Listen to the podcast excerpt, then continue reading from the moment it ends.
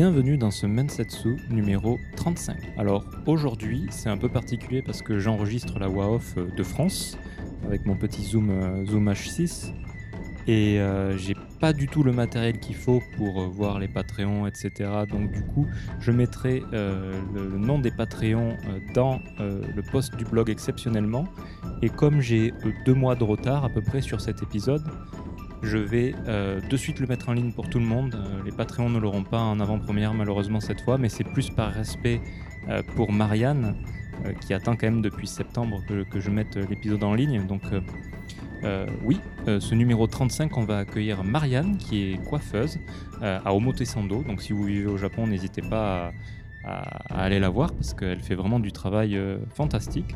Et elle va nous raconter un peu comment elle a fait pour obtenir la certification pour devenir coiffeur, enfin coiffeuse du coup, euh, au Japon. Euh, si vous vous souvenez, nous avions accueilli Lan qui, elle, n'avait pas pu passer la certification, a été devenue esthéticienne. Là, Marianne euh, a passé la certification et elle va nous expliquer un peu comment tout ça, ça s'est passé. Comme d'habitude, n'hésitez pas à mettre des étoiles, à laisser des commentaires, à m'envoyer des mails. Euh, à m'écrire sur Instagram. Euh, maintenant, j'ai un, mastodon, c'est à la mode en ce moment vu ce qui se passe sur Twitter, donc n'hésitez pas à venir sur Mastodon aussi. Euh, dans tous les cas, moi, ça me fait toujours plaisir de vous voir arriver, de vous voir poser des questions. donc voilà, n'hésitez pas. Évidemment, je vous souhaite de bonnes fêtes, un bon Noël, plein de cadeaux et un bon nouvel an. profitez de votre famille, profitez de ce temps de fête et on se retrouve en 2023. Bonne écoute, au revoir. Bonjour Marianne. Bonjour Mathieu. Comment vas-tu? Bah, super. En pleine forme. Nickel. On approche, euh, on en parlait un peu en off, on approche de l'été. Ouais, ouais, ouais, comme aujourd'hui. Ouais, aujourd'hui, bon, c'est plutôt orageux, pluvieux, euh, la, mauvaise journée, mais bon. Ouais. Est-ce que tu pourrais oui. te présenter pour les auditoristes, te présenter en quelques mots? Mmh. Ouais, je veux bien, je veux bien. Alors, je m'appelle Marianne, j'ai 42 ans et euh, j'habite au Japon depuis 2010. Donc à peu près 12 ans. À peu près 200, un peu comme, ouais, comme toi, Mathieu. Question euh, classique de début de, de, podcast, euh, pourquoi le Japon? Pourquoi le Japon? Alors, euh...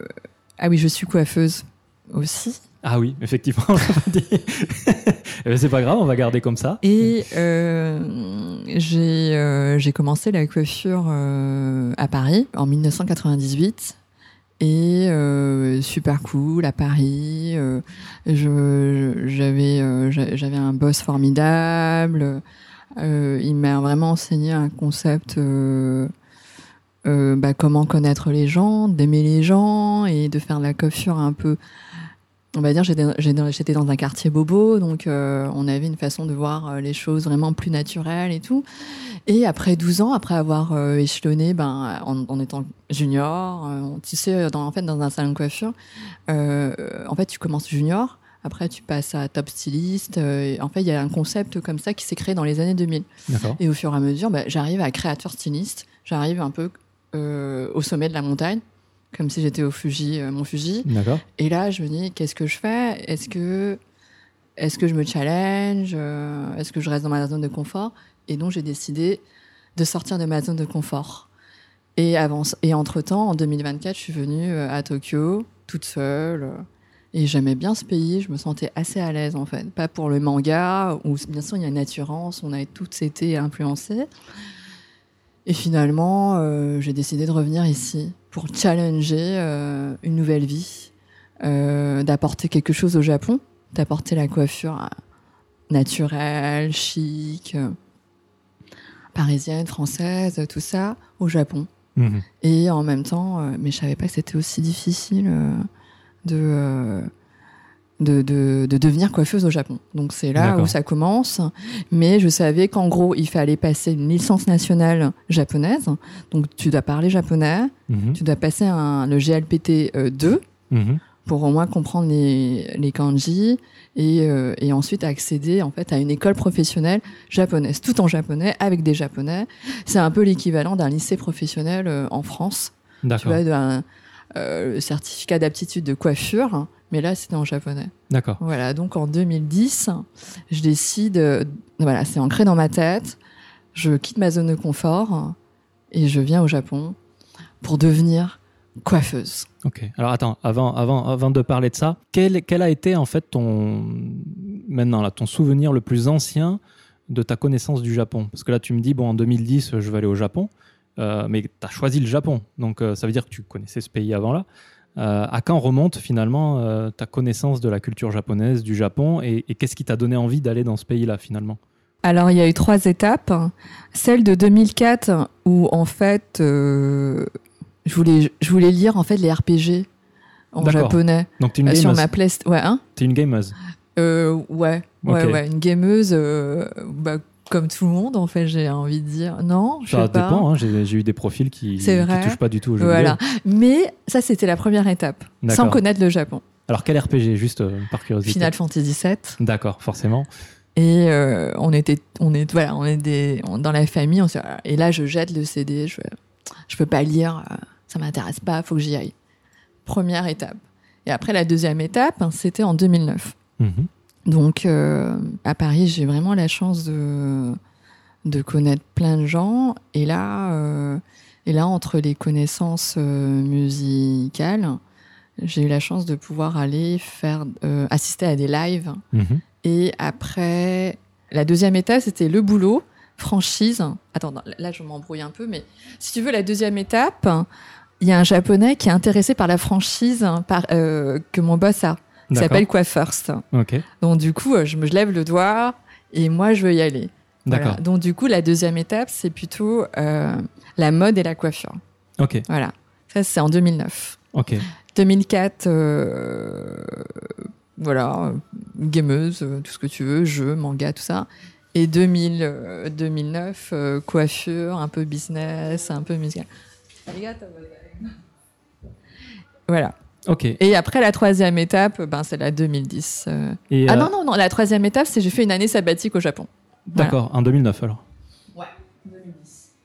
2010. Ok. Ok. Ok. Donc euh, avant 2010, avant ton année sabbatique, t'étais jamais venu au Japon 2004, je suis venue au Japon pour la première Ah, fois. 2004, t'es venu. Voilà, 2004, 2009. hein. Et, euh, et entre 2000, euh, 2009 et 2010, en fait, j'ai été au moins dix fois, quoi, pour le, pour le business, etc. Donc parlons un peu de 2004. Tu, euh, Parlons 2004. que- co- com- quel est ton souvenir le plus fort finalement de ce voyage? T'es t'es venu pour combien de temps? Je suis venue pour, euh, pour un mois. Un mois? Un mois parce que mon boss euh, ne voulait pas me laisser partir un mois, clairement. Mais euh, il m'a dit, écoute, Marianne, tu travailles bien et je te laisse partir. À condition que tu travailles très très bien et je te laisse partir. Donc du coup, j'avais un, un challenge quand même de dire, voilà, si je travaille pas bien, je pourrais pas y aller un mois. Et moi, je voulais vraiment y aller un mois. Ok. Et donc c'est en 2024 que j'ai pris un mois. 2004. Et donc, euh, ouais, en 2004, euh, j'ai pris un mois et je, et je voulais y aller avec une école. Ok. Moi, je me dis, euh, tu vas quand même étudier japonais. Donc, il y a eu, il y a eu un stage de deux semaines, euh, comme ça. C'était vraiment l'inconnu. Là, j'arrive au Japon. À En Tokyo euh, Ouais, à Tokyo. D'accord. Donc euh, t- t- t'avais level up jusqu'à quel niveau de coiffeur euh, à ce moment-là?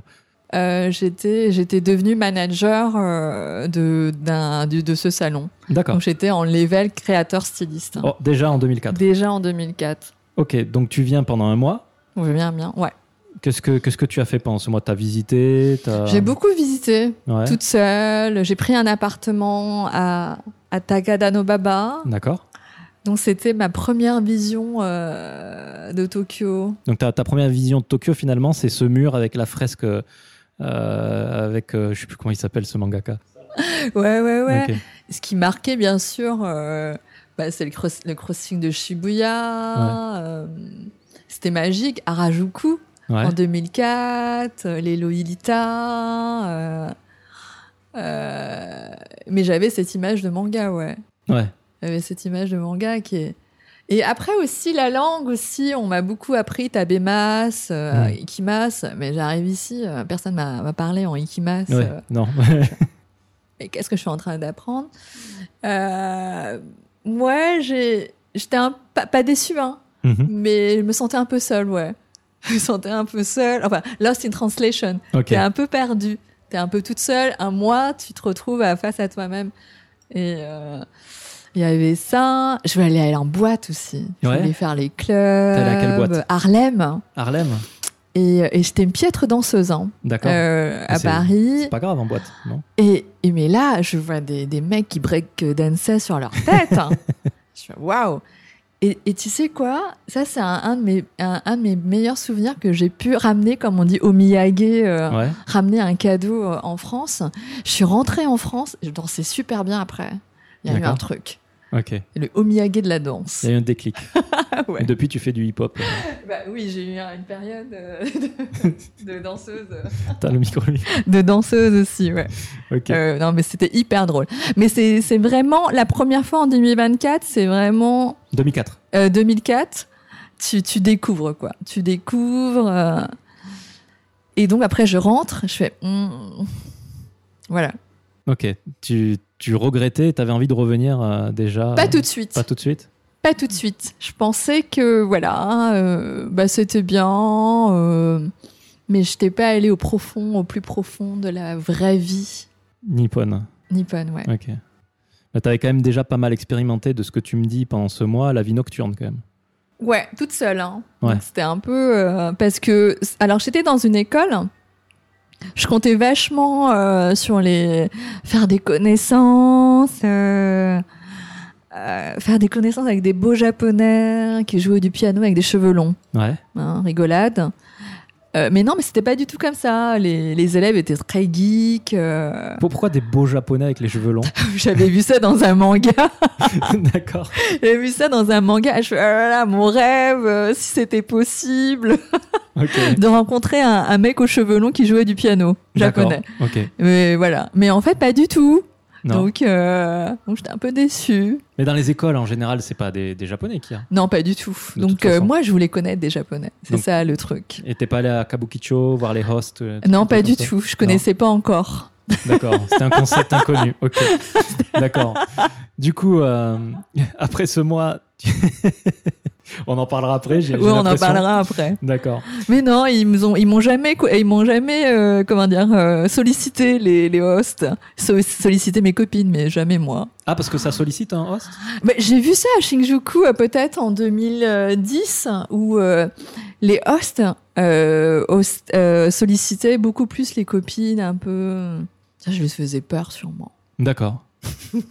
ok, non, moi, je, tu m'apprends quelque chose. Moi, je pensais que c'était les, les, les femmes qui allaient vers les hosts et qui les choisissaient. Ah Et oui. Je, mais je pensais pas que les hosts sollicitaient. Ah bah, euh, c'était une heure creuse alors. D'accord. Vous sais- avez du temps.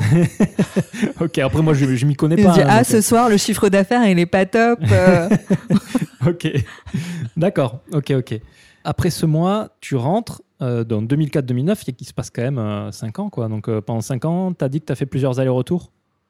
Ouais, ouais, et à chaque fois, tu, tu- c'était pour les vacances? Quelquefois, c'était pour les vacances. euh, je me suis dit, allez, Marianne, euh, va en vacances. D'accord. Voilà. Plusieurs fois. Toujours Tokyo? Toujours Tokyo. Ouais. Toujours T'a- T'avais Tokyo. pas envie de découvrir euh, le. Non. Non. Non, Tokyo, ça, inconsciemment, je me sentais à l'aise.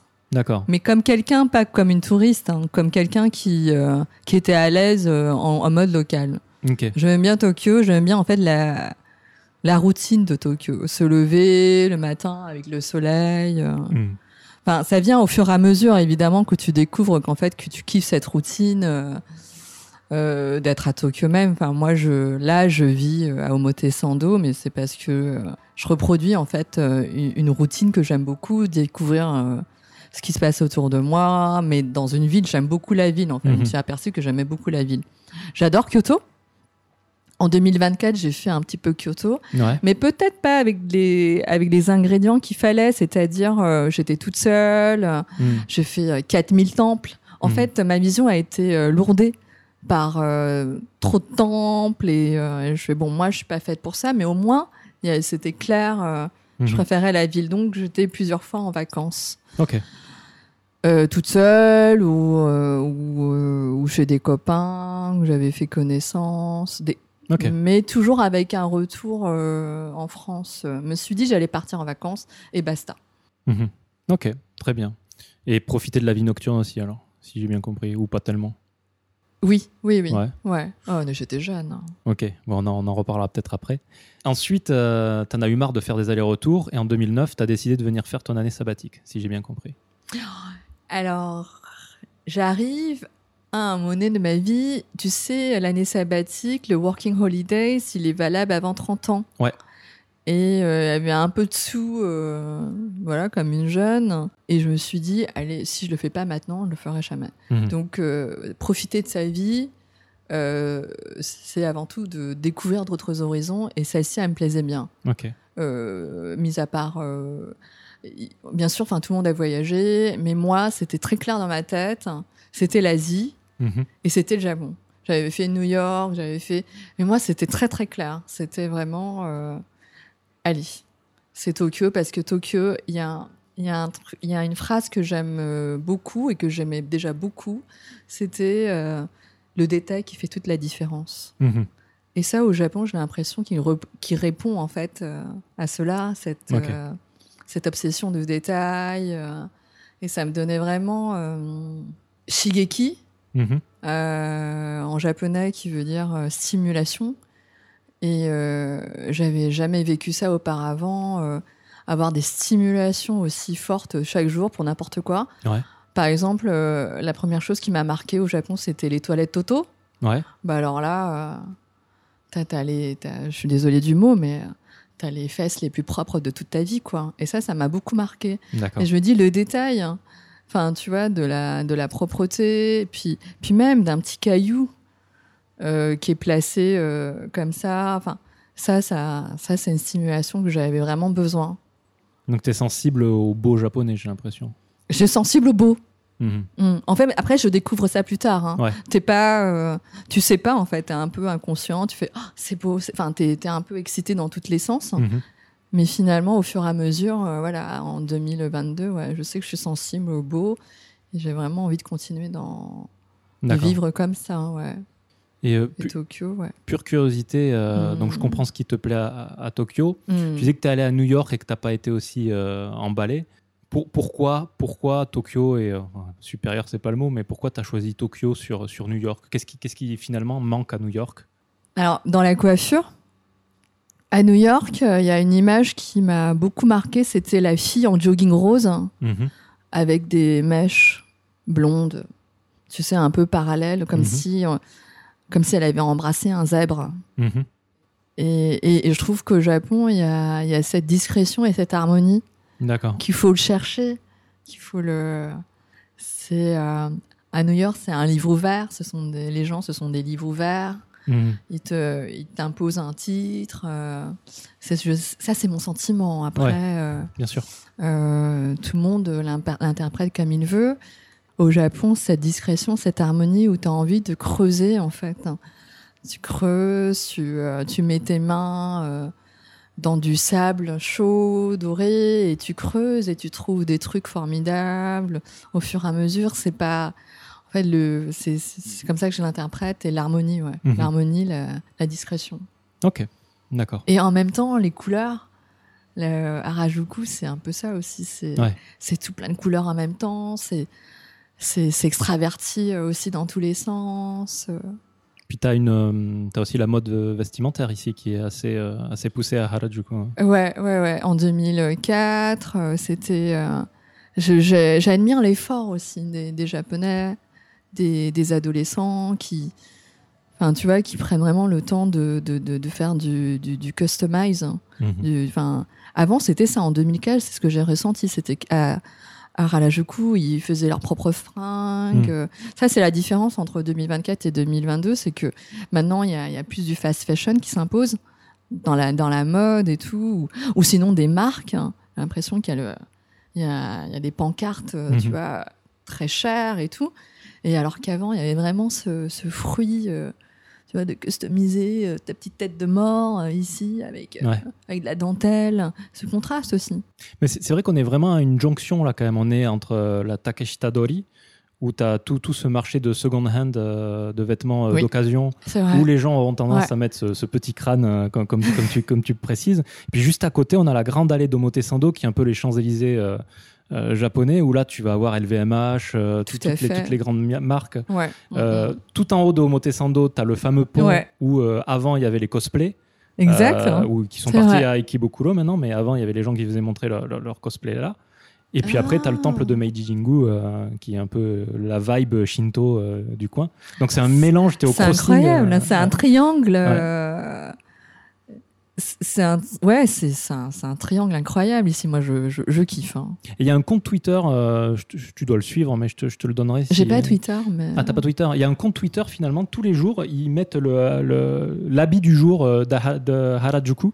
Et tu vois toujours des gens posés, donc euh, une personne ou deux, avec des habits un peu euh, hors normes, on va Oui, dire. ouais, donc ouais. j'imagine que c'est eux qui les fabriquent. Tout à euh, sur la grande allée d'Omotesando. Ah, donc ah, ça ah. c'est pas perdu, il y a toujours un peu ce- Oui, cet voilà, c'est ça. Je pense que non, c'est ça reste. C'est un peu, euh, c'est différent, on va dire. Mm. Les palettes sont sont les, les palettes de couleurs sont sont différents. Il y a, en fait, il y a, il y a, en fait, moi je trouve ça génial parce que être à, à Omotesando, t'as plus besoin d'ouvrir des bouquins, en Mm. fait, des magazines, hein, si tu veux. D'a- D'ailleurs, c'est un peu dommage, mais le papier, il, il perd un peu. de- Mais mais tu vas sur Omotesando, ben c'est un livre, euh, c'est un magazine, quoi. Tu vois tout Mhm. tu vois ces japonaises qui sont tu vois genre très euh, frangées cheveux longs noirs et t'as et la blonde décolorée euh. c'est c'est vraiment les, les nouveaux genres euh, Mhm. de, de mode qui est très intéressant aussi Ok, donc c'est ce qui te plaît, euh, c'est ce qui te plaît ici. ah ouais l'observation euh, ouais observer c'est ce qui me plaît ouais Et cette, euh, désolé d'insister sur ce point, mais euh, moi l'image que j'ai de New York, c'est quand même un endroit où la mode euh, est assez forte. Euh, donc là, tu parlais de coiffure tout à l'heure, mais la mode Mm. vestimentaire à New York, elle est pas, c'est pas, c'est pas le monde fashion. c'est pas fort à New York? Moi, j'étais à, à Soho, à New York, Ouais. et de ce que j'ai vu, c'est alors c'est complètement différent du Japon. Mhm. Moi, ce que j'ai vu, j'ai beaucoup, j'ai vu beaucoup de jogging, mais après, c'est peut-être un moment où il faisait froid et que euh, que j'ai vu. euh, mais mais je sais pas, j'étais un peu choquée par l'incohérence de la coiffure et euh, et de ce que tu portes. Mais ça, c'est ce que j'ai appris. Hein. C'est après, j'étais à Paris et. euh, Paris, bah, c'est comment du coup? bah, Paris, euh, c'est la sobriété, c'est le Mhm. chic, c'est la simplicité, euh, c'est des couleurs un peu plus monotones, mais c'est toute une attitude. hein. C'est, euh, je sais pas, les nanas, elles mettent un rouge à lèvres, rouge, euh, avec un t-shirt blanc et pas forcément. Alors la différence entre euh, Tokyo, c'est que, c'est que tu vois, à Paris, tu portes pas de soutien-gorge Mhm. euh, avec un jean, un t-shirt et ça, le- ça le fait super. Par contre, ici, euh, un jour, j'ai essayé de pas mettre un soutien-gorge. Bon, je me suis sentie un peu. euh, et c'est là que j'ai bon, ça y est, j'ai changé de quartier, de ville, de Ouais. pays. Et ça, c'est euh, hyper, euh, c'est hyper, euh, hyper cool aussi Ok, la différence. ok. Donc après ton année sabbatique, finalement, tu décides de t'installer au Japon. Ouais. De suite, tu reviens pas en France, tu, tu enchaînes. J'ai mis un an pour réfléchir. Ouais. Et puis, et puis je voulais pas laisser tomber. Enfin, c'est con, mais j'avais une super relation avec, euh, avec Mhm. mon boss hein, qui détient euh, plusieurs euh, salons à Paris. Mhm. Et, euh, et donc, en fait, euh, je lui dis, écoute, et, et je lui dis, bon, voilà, je, je, veux- je veux vivre une, une- un nouveau chapitre de vie. D'accord. Et il fait, et bien sûr, il va, me- il va me dire oui tout de suite. hein. Il fait, euh, euh, je te parle de quoi, là, de, de, ma, de mon année sabbatique Ce qui t'a fait euh, euh, faire euh, qu'après ton année sabbatique, tu, as décidé, année sabbatique tu as décidé de t'installer finalement. Alors, l'année sabbatique, elle a été grandiose. hein. ouais, J'avais euh, j'avais 30 ans, je Ouais. faisais la fête tous les soirs. ouais. J'étais au top de ma forme. Je buvais du vin, je de, enfin, tu vois, j'étais vraiment dans le monde party, tout ça. Dans, il y avait à Shibuya, il y avait un, il y avait des clubs magiques où les gens étaient très bien sapés. ouais. Il y, a- il y avait cette sensibilité de la mode, de la mode, de, de cette attitude, de, aussi de, je sais pas, de délinquance aussi, de, de- de, D'accord. se laisser aller, euh, euh, de délinquance. euh, comment on peut dire ça? Ah, Je sais pas si on peut dire délinquance cérébrale. C'est, enfin, tu, il y avait plein de gens super beaux, je trouvais, euh, dans la mode et Mhm. tout. C'est un monde, euh, ça m'a fait rêver. Ouais. Alors, que- comment c'est faire la fête euh, comme ça à Tokyo? Boire des verres dans des endroits un peu. euh, Il y avait, ça existait. Il y, a, il y, a y, a- y avait des clubs à Shibuya Mhm. qui s'appelaient les Trump Rooms. Ouais. Je sais pas si tu as déjà. Je- euh, J'y suis pas allé, mais de nom, de nom, euh, je connais. ouais. Il y, a, il y a toujours ce monsieur, il, était, il est toujours habillé le même, hein, le Mhm. propriétaire, il a une- un béret, il est toujours habillé le même, au moins il avait sa marque de fabrique, on le reconnaissait. Mhm, Et il détenait en fait euh, trois, euh, trois sortes de clubs, mhm. toujours un peu euh, rococo, on va dire, avec des chandeliers, avec des... des, des- C'était vraiment à part. C'était vraiment... euh, Et, euh, et donc, en fait, il y avait des soirées où, où j'ai rencontré des amis qui sont toujours mes, Mhm. mes amis maintenant. Euh, et il y avait euh, des cocktails, il y avait de la musique aussi, les DJ que tu avais. euh, euh, moi, grâce à, à- à mon métier, en fait, j'ai eu la chance de connaître beaucoup de DJ. Mhm. Enfin, donc, je coiffais un peu euh, en, en France. D'a- D'ailleurs, la playlist qui passe, c'est tous les gens que j'ai pu rencontrer. D'accord. Et donc voilà, c'était bien, il y avait une bonne musique. Et tu sais, les Japonais, euh, la nuit, ils sont hyper bien sapés. Il y avait, euh, waouh, c'était un, un niveau euh, de, je sais pas, de, ouais, c'était, c'était vraiment beau, je trouvais qu'ils étaient, ils avaient un look hyper travaillé, sans, sans jamais tomber dans la vulgarité. Mhm. Ils ont une façon d'être aussi, une, tu sais, quand tu bois deux trois verres, tu penses que tu perds ta dignité. Ouais. Ben, eux, ça- eux, ça, ça coule, ils sont un peu plus euh, fun, ils sont, ils se lâchent un peu, euh, D'accord. ils un- font des bisous sur le cheveu. euh. C'est un peu différent des salariman alors, hein, parce que pour avoir moi, moi j'ai bu avec des salariman, pas avec des gens euh, de ce de, de- de ton milieu, enfin du milieu, enfin on, que on- on- j'ai- on définira d'ailleurs quel, est ce milieu. Ouais, ouais. Mais les salariman, une fois, je crois que j'avais déjà raconté cette anecdote, mais ah oui. ils avaient commencé à boire. Moi, j'arrive, donc c'était un soir où je jouais avec mon groupe. J'avais invité T'as des un groupe euh, Plus maintenant, mais à l'époque. Ah, tu fais quoi Euh, comme euh, je- à l'époque, je faisais de la guitare. Et, euh, et, co- et comme style, c'était du rock, du du rock rock classique. Ok. Et donc, j'avais invité des collègues, donc des salaryman. Et Ah. quand je suis arrivé avec ma femme, euh, ils étaient complètement bourrés. Et la première question, ils n'avaient jamais rencontré ma femme, ni d'Adam, ni d'Ève. La première question qu'ils posent, c'est quelle est ta position sexuelle préférée? Donc, tu vois, c'était un peu. euh, c'était pas des bisous comme tu dis, ou je sais pas. Là, Ah ouais, il n'y a pas de bisous que sur le cheveu. C'était un peu, euh, un peu direct, quoi. Ah Donc, ouais, ah, c'est- c'est hyper étrange en fait. hein. Ouais, non, ah non, ouais. Bon, au moins ils se sont lâchés. hein. Bah, et voilà, c'est les salaryman se lâchent en fait. Ah hein, oui, ils se lâchent un peu. Ouais, ils- en fait, ils se lâchent. ils- tout ce qu'ils ont un peu euh, pas dit euh, euh, la journée, Ouais. ils le disent. C'est Ah, ça. C'est ouf. hein. bon, non, j'ai pas eu cette. D'accord. cette ouais, ouais, ouais, ouais. Donc, euh, pour, du coup, ton milieu à toi, c'est quoi comme milieu? C'est le milieu un peu fashion euh, Trendy, oh, trendy? Ouais, ouais, ouais, ouais, trendy, un peu. euh. Mais attention, après, c'était un an sabbatique, hein, donc euh, j'étais pas.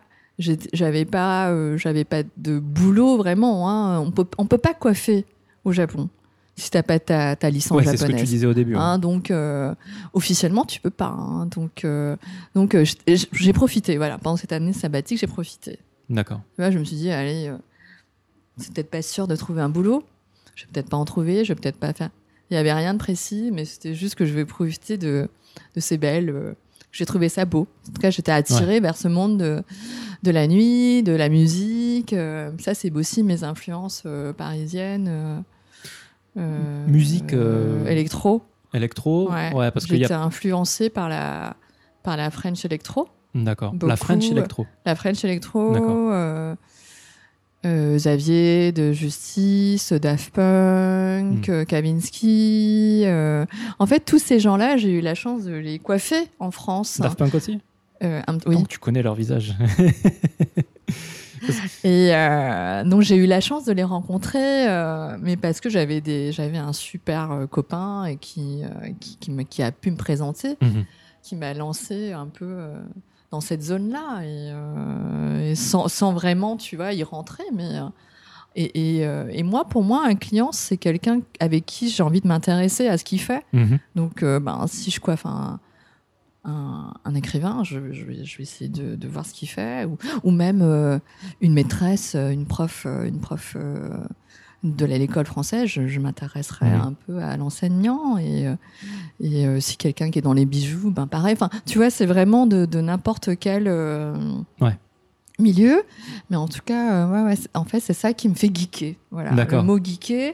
Je suis une geekeuse, mais plutôt une geekeuse de d'âme et de et d'intérêt de ce que les gens pour les, ouais, les gens qui se passionnent ou pourquoi ils sont, ils sont très forts dans leur, dans, dans leur milieu. Et, Mhm. euh, et ça, c'est ça qui me fait geeker, en fait. Ok, d'accord.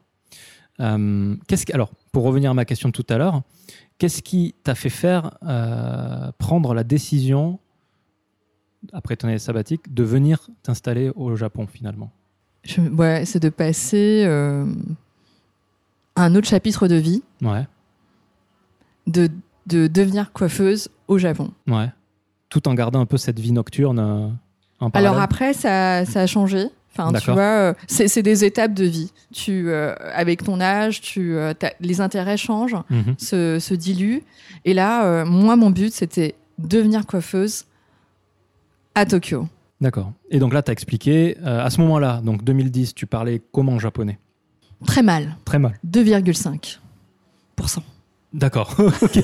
Je disais, le, le, le N2,5, c'était euh, à l'époque Je parlais très très mal parce que euh, l'année sabbatique m'a m'a pas vraiment servi. à tu es à Tokyo, Mhm. euh, tu parles à- en français ou tu parles en anglais. Ah ouais? Ouais. Et euh, j'avais un anglais mais très mal. D'accord. Et comme je parlais pas japonais, du coup pendant mon, sabbatique, euh, mon anglais s'est amélioré. Et dans, dans tes soirées, en fait, tu parlais anglais? Plutôt anglais. D'accord. Après quelques bois, quelques verres, tu parles un peu japonais. Ouais. mais, tu vois. Ouais. Ça reste limité. Mais le japonais était. Et alors, donc du coup, c'est là où ça a été euh, une réflexion très forte aussi. Euh, c'est de se dire, bah voilà, euh, je vais apprendre le japonais. Mhm. Je veux passer. Je sais qu'il y a un examen à passer. Enfin, je me suis renseignée parce que avec, grâce au contact euh, de franchise japonaise de coiffure, grâce au contact de coiffure, on m'a dit voilà, il faut que tu passes euh, le diplôme en japonais. Donc du coup, je me suis dit ok, Marianne, tu vas revenir au Japon, tu fermes ton chapitre en tout cas pour l'instant Mhm. euh, de France, tu, tu démissionnes. J'ai démissionné. Et avec. euh, après, j'ai eu de la chance. Le, le contact de, de Japon Coiffure, il m'avait présenté en fait un, un sponsor. Et donc, en fait, c'est lui qui m'a sponsorisé. Et donc, du coup, c'est là où commence euh, ma, ma vraie vie, en fait. C'est en 2010, le sponsor, mais c'est pas à Tokyo. Donc, en fait, j'avais droit à un contrat, en fait, moitié euh, école pour passer l'examen. Mhm. Donc, euh, l'examen est en. C'est un an de langue japonaise et deux ans de- d'école professionnelle euh, de coiffure. Celui, euh, les écoles où tu les vois le soir euh, coiffer des, euh, des mannequins, c'est ça là Ouais, Ça fait ouais, peur. Ça fait peur. ça fait peur. Ça fait très très peur. Et puis, et puis euh, franchement, c'est dur quoi. C'est dur mentalement. Tu, on te demande d'être parfait en fait. On te demande de réussir un truc, on réussir un, examen et d'être parfait. Et ça, c'est. On dit souvent la perfection n'existe pas. Et ben au Japon, quoi qu'il arrive, faut, que- faut que tu le fasses. Faut que tu réussisses. hein. On, on en parlera peut-être un peu plus en, Après, deuxi- en ouais. deuxième partie, mais c'est Ouais. marrant parce que tu me parles de perfectitude. Je sais pas si ce mot existe. Perfectitude. Euh, de perfection.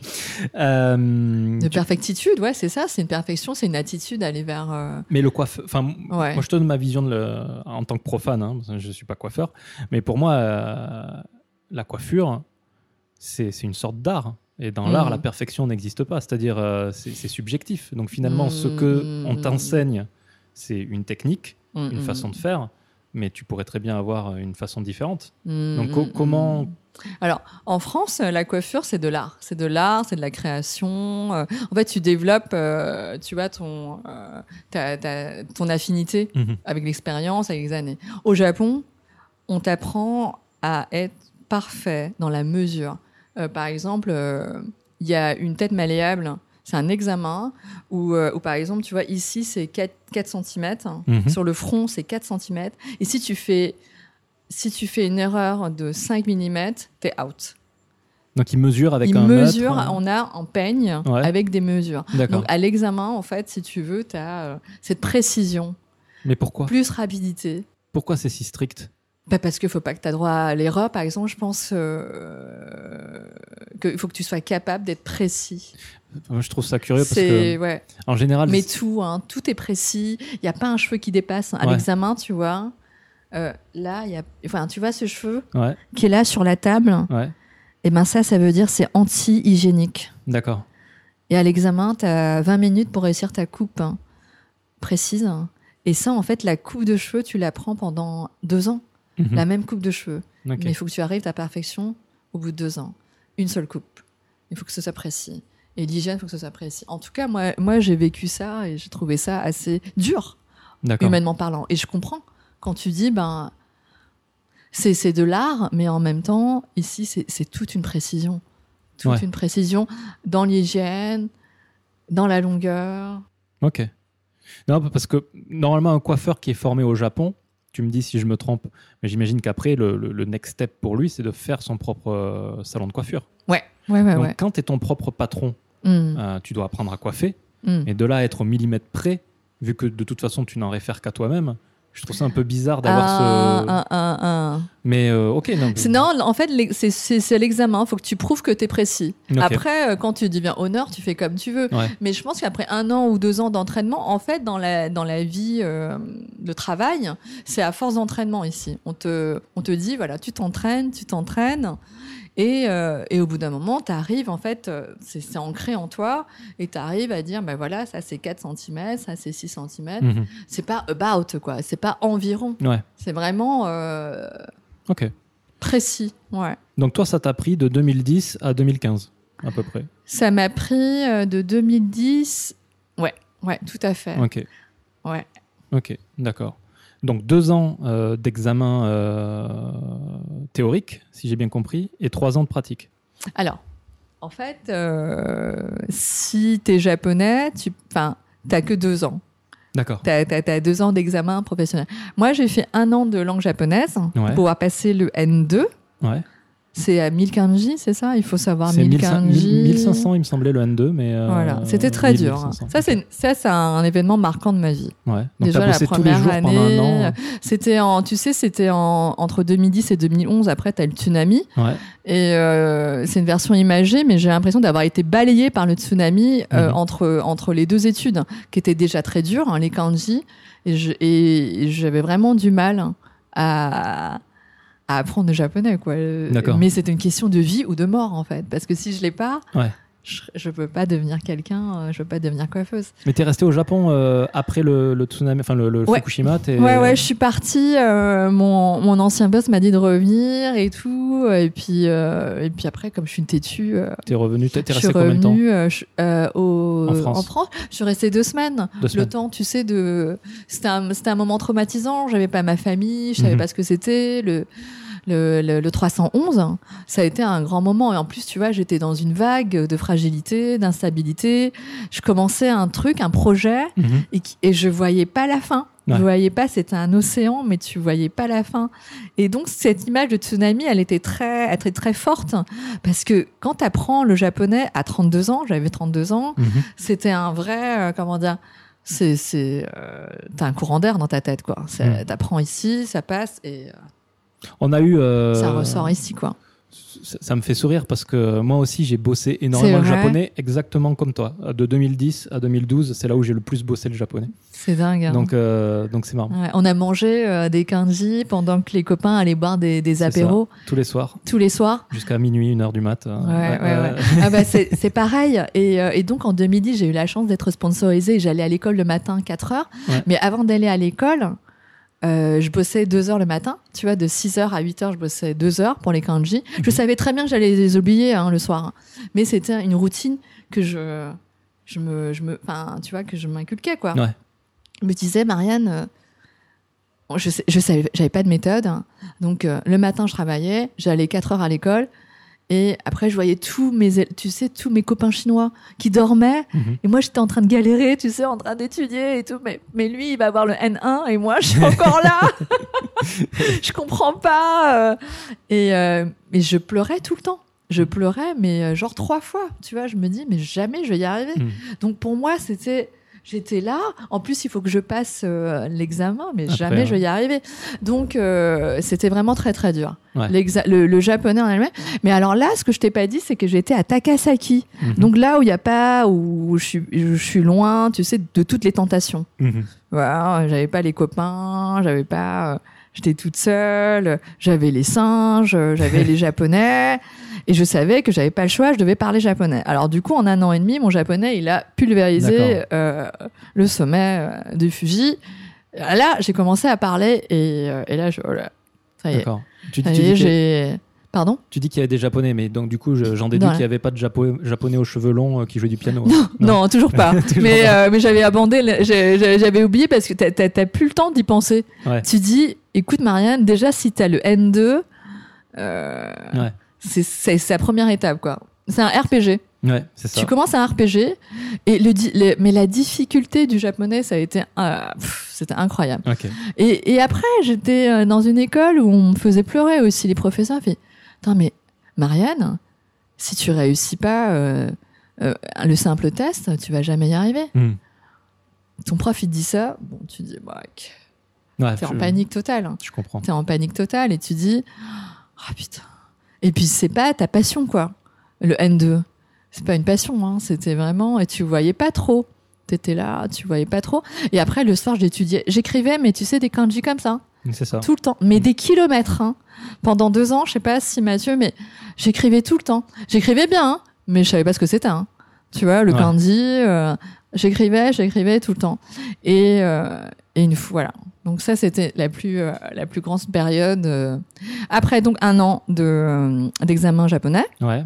et du japonais, j'arrive à intégrer euh, la- l'école euh, le semangako de Le- coiffure. L'examen, c'est pour rentrer dans l'école, c'est ça? C'est pour rentrer dans l'école. Il devait être simple vu que tu étais déjà, euh, mis à part le, le- le- le japonais, la langue, le contenu de l'examen devait être simple pour toi. Alors en fait, pour entrer dans l'école, euh, pour entrer dans l'école de coiffure japonaise, il faut que tu aies le N2. Il faut que tu aies un niveau N2 Ouais. quand tu es gaijin-san, quand tu es étranger. Ouais. Sinon, tu n'arriveras pas à... Tu vas, tu vas te noyer, clairement parlant, sur les six bouquins qui vont t'attendre euh, de, de coiffure. Ok.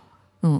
Mais c'est ah, donc l'examen d'entrée, c'est juste le- l'examen de langue. C'est- voilà, pas du c'est- contenu coiffeur. Non, euh, non, pas pour C'est l'instant. que le N2 en fait. Voilà. Mais effectivement, pour après, pour répondre à ta, ta question où c'est plus facile, alors après, tu as, l'examen après deux ans, Mhm. le diplôme national, où effectivement c'est plus facile de. euh, c'est c'est plus facile pour moi la pratique. Ouais. C'est sûr parce que euh, j'avais quoi 12 ans d'expérience déjà. Ouais. Du coup, tu as été très précise euh, très rapidement ou, j'avais de j'étais à l'aise au niveau de la coupe de cheveux. Ouais. Ça c'est sûr. J'avais de après il y avait les il y avait un examen de coupe de cheveux, il y avait un autre examen, c'était un tirage au sort en fait, soit c'était des des bigoudis Mhm. ou ça c'était des crans des années 30. Ouais. Voilà, de coiffure. C'était un tirage au sort. Et c'est là où ça se complique. En fait, normalement, tu finis ton examen euh, deux ans après et tu l'as. Tous les Japonais vont l'avoir. Mhm. Donc, euh, au bout de deux ans, tout le monde l'a. Alors oui, je t'ai pas expliqué aussi, c'est que le, le- l'examen de deux ans, j'étais à Takasaki, mais ensuite, euh, j'ai subi quelques euh, ijiwale, comment on dit? Mhm. Euh, harcèlement? J'ai subi harcèlement. euh, de l'harcèlement, euh, que ce soit professionnel Mhm. ou euh, à l'école. Parce que tu étais une étrangère? Ouais, ouais, ouais. D'accord. Complètement. Euh, au travail, parce que déjà, on me laissait pas faire, euh, on me laissait rien toucher, parce que j'avais pas le droit, nanani nana. Mhm. Et, euh, et je me cachais un peu, en fait. hein. J'avais une, euh, j'avais une image, on m'avait donné cette pancarte que j'étais beauty advisor, mais Mhm. en fait, je faisais rien. Et, et je ne peux pas faire rien. Ouais. Et donc, du coup, bah, j'étais devenue la directrice artistique de- du pliage de serviettes. D'accord. Je pliais bien. hein. Et, le- et, et les toilettes, tu sais, le papier toilette où Ouais. tu sais, tu fais le triangle. Ouais. Je, sais- je le faisais très bien D'accord. parce que j'avais que ça à faire pendant les 12 heures de travail Ouais. après euh, l'école. Et, euh, et ouais, je me sentais un peu, euh, je me sentais harcelée. Et donc, du coup, à l'école aussi, Mhm. un jour, j'avais défendu un, un, un petit gars euh, parce qu'il était un peu euh, harcelé, tu vois. Mhm. Il avait des lunettes, et t'avais tous les Yankees, Ouais. euh, tout ça. Je mais, mais laissez-le tranquille. hein. Et là, je, je reviens le lendemain, t'avais tous les Yankees qui, qui me parlaient plus et tout machin. D'accord. Euh, t'a- T'avais aussi, on a, enfin, tu vois, des, des petits, des petites anecdotes comme ça où c'était, euh, c'était c'était ce que tu vivais quand tu étais au collège comme Ouais. c'est normal ils avaient 20 ans c'est normal moi j'en avais 32 euh, Ouais, ouais. et euh, il y avait un spectacle de danse euh, et la nana en- avec qui j'étais en duo elle fait non mais elle s'entraîne pas Marianne enfin tu vois t'a- t'a- t'avais toutes les possibilités t'avais toutes les raisons d'être euh, d'être harcelée en fait Donc ça, tu l'as, tu l'as vécu à 100%. Quoi. je l'ai vécu à 100%. euh, après, je me dis, oh, ben, c'est normal, je suis gaijin. Euh, je, je les comprends pas, ils me comprennent pas et tout, mais ça devient très très lourd. Mhm. Je demande conseil à une copine de Tokyo. Elle me fait, écoute, euh, euh, elle m'a dit de plaider l'harcèlement, D'accord. de, de couper court et de revenir à Tokyo. Mhm. En fait, elle m'a demandé de faire ça. Je fais OK, d'accord. Et donc, du coup, je plaide, je plaide et je fais non, je peux plus, machin et tout. Donc, tu vois comment c'est dur de de- de- Ouais. d'intégrer cette. et puis des fois, j'appelle un copain en France, je fais, et il me fait non, mais lâche pas, lâche pas ton océan. Mhm. T'as- T'as t'as dit que t'allais réussir. Tu vois, t'as dit que, enfin ton, tu vois, et c'était ça quoi. C'est Marianne, tu réussis. Et donc il me fait lâche pas ton océan, c'est pas facile Mhm. euh, et tout machin, mais tu, tu fais. Et moi mon boss il m'avait dit il y a aussi un truc euh, intéressant. Il m'a dit tu sais dans la société c'est comme un océan. T'as des baleines, des dauphins, Ouais, t'as des requins et t'as des poissons morts. ouais. Et je fais, voilà, qu'est-ce que je fais? Je me mets où? Et avec cette, avec cette image-là, en fait, euh, je fais, bon, bah, écoute, euh, Marianne, essaye de nager vers les dauphins. Essaye de devenir euh, quelqu'un de gentil. Même si c'est pas facile, de toute façon, il y aura toujours des requins et des poissons morts. Et au Japon, je trouve qu'il y a beaucoup cette façon aussi de. Enfin, les poissons morts, enfin. Tu vois, ils, ils veulent réussir, mais demain, euh, gambata, mais enfin, je veux gambalu, mais demain, euh, j'en suis toujours au même point. Ouais. Tu vois? Et cette image-là, en fait, elle m'a donné une force quand même. Donc, je lâche pas, donc je plaide et je reviens à Tokyo. Et euh, t'as mon, euh, t'as, t'as toujours le, tu sais ce, le, oh là là, il faut que je lui donne un nom à lui. Euh, tu sais toujours le, le même, euh, le franchiseur, le franchiseur. Ouais. Il me fait Marianne, il y, a un- il y a un salon de coiffure, euh, il y a le même, y a, y a le, la même franchise. il y a un- voilà, viens, viens, à, reviens à Tokyo. Je fais OK et donc je me réinstalle à, à Harajuku. Alors attends, attends, attends, attends. Parce que du coup, là, quand tu reviens à Tokyo, donc en fait, c'est le harcèlement qui t'a fait revenir à Tokyo. Ouais, ouais, ouais, ouais. T'avais déjà eu ton diplôme Non, pas encore. Pas encore. En plein milieu. Donc tu reviens à Tokyo Voilà, sans le diplôme. et comment tu le, le récupères ce Tu transfères, en fait, je transfère, euh, je ref... en fait, j'ai fait un, euh, un an et demi, en fait. Mhm, Euh, un an et demi, et il me reste encore un tout petit peu mhm. pour valider mon. D'accord. en fait, pour ça, et donc je vais dans une, une autre école à Ouais. Harajuku. Et c'est facile à faire? Non, pas du tout. Il fallait payer, il fallait, il fallait débourser, tout ça, machin. Euh, faut savoir que j'avais pas beaucoup d'argent, mais j'ai eu vraiment des gens super, euh, des, des japonais, des amis japonais, mais incroyables, Mhm. qui m'ont un peu aidé. Et donc du coup, le transfert s'est fait compliqué, mais il fallait plaider en fait, si tu veux, pour, euh, si tu veux, quand tu es dans une situation comme ça, Mhm. au Japon, euh, faut que tu plaides euh, l'harcèlement, euh, que voilà, machin, et du coup, tu peux être transféré. Et c'était la seule école qui m'a accepté D'accord. à Harajuku. T'as eu de la chance du coup, que ça soit en plus Je- à Harajuku. Quoi. Ah ouais, à Harajuku. Donc je me retrouve, hein, mais tu vois, quand j'étais à Takasaki, je fais oula, euh, Ouais. Enfin, tu vois, je me dis oula, euh, ouais, en fait, euh, c'est peut-être pas là où je me sens, euh, Ouais. tu vois, dans mon, dans mes baskets en fait. Et du coup, à Harajuku, je fais waouh. Et mais en même temps. euh, j'ai pas trouvé d'appartement à Tokyo, donc je suis à Omiya en plein milieu, mais je fais ouais, je vais faire ça et tout machin. Enfin, c'était un peu compliqué de transférer, Ouais. mais du coup, euh, le franchiseur me dit qu'il y a un autre salon qui se fait à Ogikubo, Ouais. donc je vais là-bas. Donc tu vois, je transfère en fait Mhm. euh, le, le voilà RPG, il change de décor. D'accord. Donc tu vois, là j'étais à la campagne, et là je me retrouve à Rajuku, je fais oh, bon allez, waouh. Mais pareil, c'est dur, c'est Ouais. dur. Tu vois le de rentrer. C'est, pas évident hein, l'école hein, Ouais. euh, au Japon. hein. Ouais. Euh, on en parlera peut-être plus tard, mais euh, mais euh, t'es, pas accepté. hein. Clairement parlant, t'es pas accepté. Parce que t'es étrangère. T'es étrangère. Pourquoi t'es là Qu'est-ce que tu fais ici Mhm. Euh, Il y avait des choses euh, qui étaient incroyables. Et je me faisais aussi euh, Ijiwalu euh, à l'école à Rajuku. Mhm. Tu vois. euh, D'accord. Tu vois, c'était euh, c'était incroyable. Même euh, au niveau des profs, tu sais, il y a une anecdote assez euh, assez folle. Enfin, en tout cas, que quand tu sais quand t'as pas la moyenne, Ouais. dans un examen, tu sais, de hebdomadaire, je devais payer 2500 yens. D'accord. Et je vais déjà, bah parce que franchement, clairement, je pouvais pas. je- bah, je- je- J'étais gauging, donc je vais jamais réussir. C'est clair, je vais jamais réussir l'examen Ouais. hebdomadaire. Donc, et j'ai trouvé ça un peu, euh, Et ils t'ont fait payer. T'as vraiment payé à chaque fois Non, non, non, jamais payé parce que parce que. euh, Ils, ont- ils ont inventé la règle pour toi en fait. ouais, je, je sais pas, ça existe, euh, mais, euh, mais parce que je gueulais aussi, je fais non, parce que moi je, je réussirai jamais. C'est c'est même pas sûr qu'au bout des 10 ans, je vais avoir mon diplôme, Ouais. comme tous les autres. Et c'est vrai, c'est la réalité, parce que j'ai pas eu mon, mon examen tout de suite. Tu sais, je l'ai raté. Ouais. J'ai été en cérémonie, ça c'était magnifique, euh, la cérémonie de, de la fin d'études et tout, mais je n'ai pas eu mon examen. D'accord. Ce qui était un peu. euh, c'était prévu, je j'avais pas le niveau. Mais c'est- ça qui est rigolo. T'as quand même coiffé pendant 12 ans à, Ouais, à Paris, ouais, mais t'avais pas le niveau. C'est- Non, non, j'ai pas le niveau, j'ai pas le niveau écrit. J'ai pas le niveau écrit. Alors, euh, donc après, après, bah après, tu le passes en candidat libre. Ouais. Après deux ans, j'avais, ben, j'ai- j'avais, ben, j'ai fini l'école.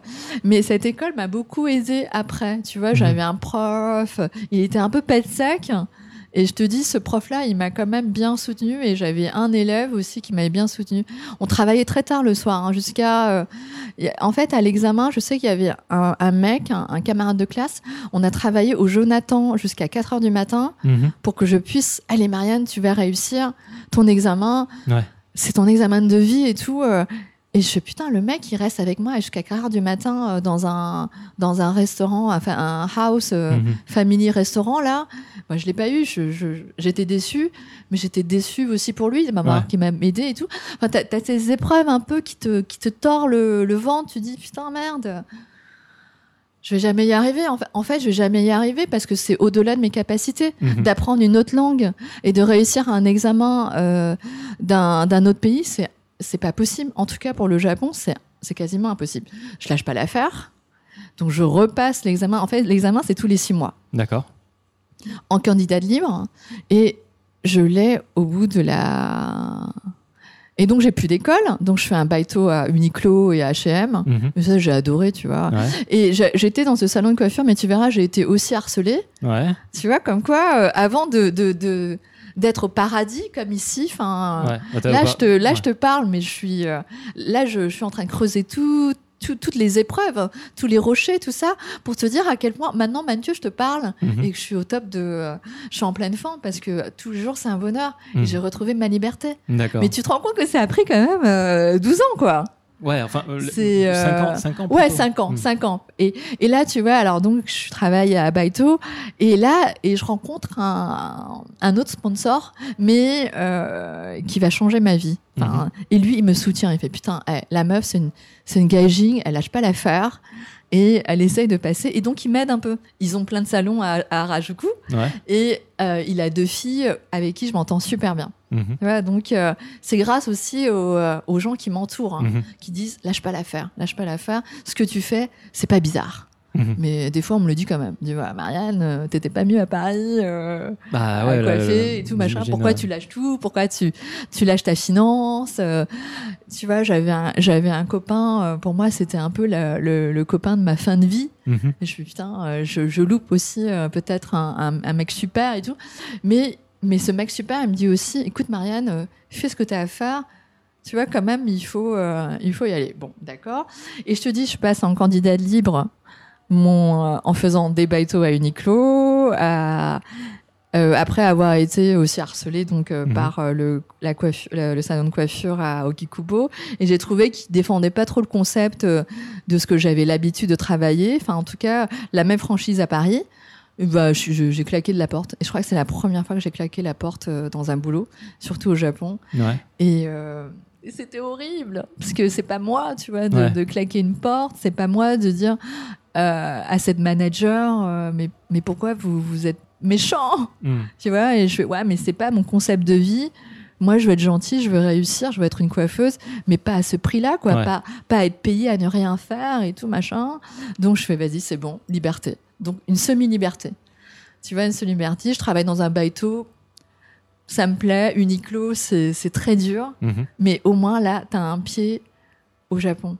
Et tu dis, mais pourquoi Yana Essa, le directeur d'Uniqlo, il a réussi? Bah parce que il faut faire des efforts dans la vie. Et ça, j'aime bien. J'aime bien, tu vois, psychoter un peu. euh, Pourquoi cette boîte est réussie? Pourquoi Uniqlo réussit? Mhm. C'est parce que les gens sont au taquet, quoi. Et il faut. euh, Et ça, ça te motive. hein. Et donc, du coup, euh, Uniqlo, ça me motive aussi. Mais ça n'a rien à voir avec la coiffure. Donc, je repasse, euh, je fais candidat de libre. Je, je le rate encore. Ouais. Je rate une déception. Je pleure des, des, des larmes et tout. Mais t'as toujours les boss, euh, le, le sponsor qui, qui est derrière moi, les copines, elles font. Mhm. Elles elles sont toujours là, tu vois, en train de me, me préparer un grand dîner comme si j'allais réussir mon examen aujourd'hui. D'accord. Donc, euh, je le rate et je repasse, euh, tu sais. euh. Alors, après, pendant ces périodes-là, en fait, si tu veux, je rencontre mon mari. D'accord. En Un Japonais? 2000 un japonais. Je rencontre mon mari. Une, une très belle histoire aussi, euh, mais ça on en parlera plus tard. C'est, Mhm. euh, et, euh, et donc lui il me soutient et tout. Et par contre tu vois, le jour où je réussis mon examen, alors je l'ai passé une, deux, trois, trois fois. Je l'ai raté trois fois. J'ai réussi la quatrième fois En quelle année? En 2014. D'accord. 2014. Si tu veux, en fait, au moment où tu réussis ton examen, tu connais en fait tes livres par cœur. Ouais. De la ligne, enfin vraiment les, les pages par cœur. Et si tu veux, je le ratais à chaque fois d'une question. Mhm. Il y avait beaucoup de pièges. Tu sais, c'est des ABC. Ouais, c'est les QCM. C'est ça, les QCM. ouais. Et euh, attends, mais il y a une anecdote. En fait, il y a une question qui, qui me restera gravée. C'est sur l'hygiène. Mhm. Et c'était une question sur euh, le, euh, la durée de vie d'un insecte. Pour la coiffure. Pour la coiffure. hein. Alors, il y avait, alors, en fait, la durée de vie d'un insecte est entre 2 et 3 mois. Ouais. Euh, non, 2 et 3 semaines. D'accord. Excuse-moi. hein. Et par contre, on a un qui. euh, qui- quelle est l'erreur? D'accord? Quelle est l'erreur? A, B, C, D. Mhm. A, c'était une mouche. 2, c'était un. euh, B, c'était un cafard. 3, ça devait être un moustique et tout. Mais je savais pas, moi. Ouais. Je, moi, je sais pas. je m'attends, il est pas dans le livre. Je il est pas dans le livre, c'est pas, pas possible. Et en fait, tu t'aperçois que euh, je crois que j'ai eu faux. J'ai eu faux, donc euh, bref. Ouais. J'ai raté une question. En fait, c'est peut-être la question qui, qui a qui a virevolté, tu vois, du, Mhm. du- de l'échec ou de la réussite, j'en sais rien. Et je regarde, je, je finis l'examen, je cours euh, après avoir pleuré évidemment, je cours euh, chercher mes pages et je découvre à la page 36, ligne 56, effectivement, le cafard vit de 4 mois. D'accord. Maintenant, je sais que Ça, tu, mais tu, là, tu l'as retenu. Là, je l'ai retenu et j'ai fait waouh, mais pourquoi? Tu vois, mais, mais des questions comme ça, tu vois. euh, Punaise. et le- voilà, punaise. Alors, punaise, c'est deux, quatre semaines. Et, euh, et du coup, au bout de la quatrième fois, je me dis, mais attends, eh, cette fois-ci, je connais tout. Et je me dis aussi, hein, là, là, la quatrième fois, tu te dis, mais euh, si je l'ai pas, je, je fais quoi? Hmm. Je, je deviens, je sais pas, influenceur sur YouTube. euh, C'est vrai que ça commence à être à la mode à, Tu à ce moment-là. je, je fais quoi? Mais je savais pas. euh, Enfin, je fais. euh, Il y a, il y a- il y a- enfin, comment on dit pour que ce soit beau? Ouais, la coiffure, c'est ce que je fais de mieux. Ouais. Donc là, là, je vais à l'examen et là, je le passe, je réussis. Et t'as tout Harajuku qui, qui, qui Qui est sorti hein. dans la rue euh,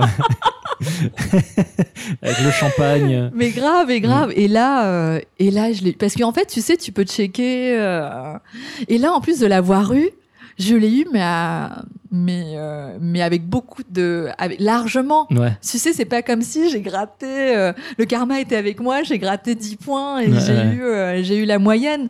Non, là, j'ai eu plus que la moyenne. Et là, et là, bah, j'ai réussi. Ok. Super. 2014 alors. 2014. Voilà, donc euh, c'est c'est une épreuve la, la plus dure, mais en même temps ça va ça valait tellement la peine, ça valait tellement la peine de euh, de faire tout ça. Enfin, tu vois, ces épreuves et, et les gens qui te qui te soutiennent. Bon, après, bien sûr, euh, d'avoir été un magnet euh, ensoleillé. Enfin, tu vois, les, les gens ils fait t'inquiète pas, tu vas réussir. Et là, je réussis mon examen. Et là, c'était euh, ça y est, je vais être coiffeuse officiellement Mhm. avec cette licence. Alors, qu'est-ce que tu as fait du coup de suite? Tout était tracé. C'est-à-dire qu'en fait, euh, le sponsor. euh, et et j'ai- vraiment cette chance parce que si tu veux. Alors, pour revenir euh, à la coiffure japonaise, Mhm. quand tu passes ton examen, quand tu as réussi ton examen, tu, tu passes euh, quelques années en tant qu'assistante. Et c'est là où, où l'anecdote, où tu sais, les assistantes euh, sont là de 7 heures de, s- enfin, ils sont là avant l'ouverture, Mhm. ils s'entraînent et ils ferment euh, très tard aussi vers 11h. C'est là où tu vois beaucoup d'assistants, tu vois le soir, les coiffeurs sont encore ouverts. C'est parce que tous les jours, tu dois t'entraîner pour réussir à devenir coiffeur, en fait. Et ça, Ouais. ça prend 2-3 ans. Et donc, cette, cette étape-là, moi, je l'ai, je- j'ai pas eu à faire. Ouais. Je suis passée directement coiffeuse. Ok. Tu vois, j'ai pas eu. euh, C'est vrai que j'ai beaucoup galéré, mais du coup, j'ai pas eu euh, cet effet assistante à derrière le le euh, parce que j'ai déjà fait ça et j'ai et Donc ça, ils l'ont accepté quand même. hein, pardon? Ça, ça a été accepté. Alors après, le sponsor, en fait, si tu veux, c'était à l'époque euh, en 2014. Mhm. Y a le, le salon de coiffure a toujours été comme ça où tu sais, tu dois avoir des assistants, des Mhm. maîtres d'apprentissage. Ça, c'est la version artisanale, euh, artisan. Et maintenant, de plus en plus, il y a des salons où tu es freelance. D'accord. Ça, c'est ce qui se passe euh, beaucoup plus là en 2022. Mhm. En fait, tu payes ta chaise, tu payes euh, un loyer. Non, en fait, en fait, tu reverses, excuse-moi, pas du tout ça, tu reverses un chiffre d'affaires, Mhm. donc 50% de ton chiffre d'affaires au salon, Ouais. et, euh, et après, tu touches la moitié. Ok. Voilà, donc je commence euh, Comme freelance. ça. Ok. Et alors, il faut savoir qu'avant ça, et pendant la période euh, un peu difficile, j'ai eu la chance d'avoir des... Je coiffais chez moi, off- officieusement. D'accord. Tu vois, je coiffais chez moi. Et le sponsor, j'étais toujours pas très... J'habitais à Takeshita Street, Mhm. dans un truc euh, tout petit. Et, euh, Mais j'étais pas loin des... des salons. Et donc, du coup, attends, le truc, c'est que j'avais des copains, clients, ils venaient se faire coiffer chez moi et on faisait le shampoing, on traversait la rue, on faisait le shampoing, on Mm. prenait le bac à shampoing. et, euh, et je trouvais ce, ce, ce- je trouve que ce sponsor, il est formidable. Il m'a quand même soutenu, tu vois. Mhm. Attends, la meuf, elle veut réussir, je vais, je peux pas lui donner une place dans mon salon de coiffure tout de suite, mais en tout cas, elle peut un peu euh, Mhm. faire des shampoings, y revenir et tout. Donc lui, automatiquement, ça a été, euh, bah, pour lui, euh, j'allais travailler dans, son, dans, dans ses salons de coiffure en tant que freelance et devenir euh, une des premières euh, coiffeuses françaises Mhm. euh, à Rajuku, au Motesando, etc., officiellement avec un diplôme. Tu dis une des premières, il y en a d'autres? Officiellement, alors pour alors cette année, j'ai aussi une autre. c'est en fait c'est la la nounou, c'est c'est une des nounous de mon fils Ouais. qui a eu son examen en fait il y a un an aussi de coiffure. Donc je suis plus la seule. Mais elle fait si toujours tu veux. Elle fait nounou aussi. Enfin, je, je, pars- je, te, je te la présenterai. Mais on, aussi, du coup, euh, tu vois, je suis plus toute seule. Et je pense qu'il y a aussi un autre. euh, et on n'est pas beaucoup. Hein, on, tu peux les compter sur les. euh, sur, Mhm. Parce que c'est. Enfin, quand tu écoutes le récit, faut vraiment Ouais, être motivé. Hein. Ouais, ouais. Faut vraiment se tirer des balles. euh, Mhm. Faut vrai. Euh, faut, faut vraiment construire euh, ta propre arme. Enfin, euh, pour suivre un peu l'actualité, enfin, c'est un peu triste, mais tu, tu vois, le mec qui a fusillé à Bessan, euh, Hmm. tu- le mec, il, a, il était motivé pour euh, fabriquer son arme. Ouais, tu vois. ouais. Donc ici, c'est un peu comme ça, quoi. Il y a rien pour toi. Il faut que tu te construises un truc, en fait. Donc, si tu veux, donc je pense qu'il y a sur les sur les doigts de la main, en tant que Français, je pense qu'il y en a un. On, est peut-être trois, quoi. Ouais. Ok. Officiel, hein. Officiel. Après, officieusement, euh, je pense que Ouais. tu peux travailler. euh. Après, as des, après, pour le règlement, enfin, pour la loi et tout, tu peux toucher des amendes et tout, mais euh, c'était ça aussi hein, que je voulais pas. Il y a, y a une- il y a une question qui me, qui me taraude. C'est, tu as été freelance pour le franchiseur. Ouais. Mais aujourd'hui, tu as ton propre, Voilà. J'ai- Ouais, ton propre salon. exact. Euh, alors, comment ça s'est passé pour en arriver jusqu'à là? Alors, euh, j'ai fait freelanceuse dans ce salon Mhm. à Rajoku pendant un an et demi. Mhm. donc avec ma clientèle et, euh, et c'est vrai que c'est un c'est un appeal en fait si tu veux d'être française de parler japonais maintenant Mhm. enfin japonais et avec mes origines aussi chinoises Mhm. euh, donc le cantonais enfin tu vois je devenais un peu un extraterrestre donc euh, j'avais il y avait une pancarte un peu bizarre euh, tu sais euh, en bas comme Mhm. ça il y a une coiffeuse qui parle japonais anglais français tu vois mais même à Uniqlo j'avais cette pancarte français anglais tu vois j'étais toujours pancartisée Bah, c'est bien Ouais. au moins au moins, euh, t'a- t'avais les cinq continents, euh, je portais le, le- le globe terrestre avec moi. Et, euh, et donc, voilà, j'ai fait un an et demi. Ça se passait plutôt bien. ouais. Bon, après, il y a toujours. euh, te dis, il y a toujours du harcèlement. hein. Il y Ah, a- toujours Ah, il y a toujours. il y a Alors quand tu dis harcèlement, c'est quoi? C'est des Hmm. réflexions? C'est euh, T'es japon... euh, t'es gaijin, tu peux pas comprendre, euh, ou ou il, il te disait jamais rien. D'accord. Tu sais, il te disait un, un peu des coups bas en fait. Et là, c'est des clients? Ça venait des clients? Non, non, les clients jamais. Mais non, là en fait, c'était j'étais dans un milieu où il y avait que des garçons. D'accord. Et euh, mais ça, je pense qu'aussi c'est dans tous les dans tous les métiers peut-être. Mhm. hein. J'étais dans un milieu où tous les garçons. Et si tu veux, mon sponsor m'avait mis un peu sur un piédestal. Il m'avait mis au, au, pre- au deuxième étage. Tu vois, Ouais. dans une dans une salle privée. Euh, je sais que j'étais un peu, un- tu- je me sentais quand même euh, privilégiée, tu vois. Mhm. Et je voyais que les garçons, euh, ils, commençaient après un, un an, ils disaient oula, attention, elle fait du chiffre d'affaires, c'est une nana, c'est une étrangère, euh, il y a un truc qui va pas. Et, et ils étaient un peu toujours en train de chercher, tu sais. La, la petite, euh, est-ce qu'elle a bien fait ça Elle a bien fait ça, tu vois euh. Ouais, de la jalousie, quoi. Ouais, ouais, voilà, c'est ça, c'est toujours ça. Euh, et puis ils sont jeunes aussi, enfin, Mhm. tu vois. moi, j'ai dépassé tout ça, enfin, tu vois, j'ai vécu le petit ami. euh, n'emb- ne m'embête pas avec avec ton cup noodles, Ouais. tu vois. Donc je me suis dit et et j'en parlais souvent à ce sponsor, hein, Ouais. de dire voilà, euh, ça vous dit ça vous dit pas de faire un, un salon privé? J'avais parlé comme ça, tu vois, pourquoi pas collaborer et que Mhm. et en fait, au fur et à mesure, j'ai travaillé dans beaucoup de salons de très grands. Et là, j'ai appris dans ce, en tant que freelanceuse euh, dans, dans le salon japonais, t'apprends aussi les rituels, les serviettes chaudes, les détails, euh, nettoyer, euh, tu vois, bien, bien la nuque, des, des petits détails comme ça, servir le café à ce moment-là, euh, les, la politesse. Bon, ça, c'est déjà ancré dans les, dans le service, hein, Mhm. euh, à Uniqlo, où j'avais appris. euh, Je me rappelle, il y avait une manager qui m'avait répété euh, euh, 50 fois pendant ma pause déjeuner parce que j'arrivais pas à dire, et d'ailleurs, je, je le dirai plus jamais, euh, désolé. Moshi. Elle me faisait répéter ça pendant ma pause de déjeuner Parce que je le mâchais et d'ailleurs je le mâche toujours. Ouais. Mais euh, j'ai waouh, euh, waouh, ambiance. euh, si j'y Mhm. arrive pas, je vais être virée. Et donc tous ces rituels, j'ai appris et tout, et, et je- j'avais construit ma clientèle. Et pur hasard, hasard en fait pour passer de de, de freelanceuse au salon Maison Marianne Mhm. privé, c'est pur hasard. D'accord. Mon mari m'a fait, écoute, euh, pourquoi pas? Pourquoi tu fais pas ta Maison Marianne? Et là, il fait, ah ouais, t'es sûr et tout, moi, euh, toute seule. euh, Mhm. à Rajuku au Motesando euh, et les loyers ça se passe comment ils vont me laisser enfin tu vois j'étais tellement tu vois conditionnée Mhm. qu'on qu'on me donne jamais il fallait toujours creuser creuser et là ça a été le hasard agence immobilier tu vois je check un peu j'ai pris le moins cher. Ouais.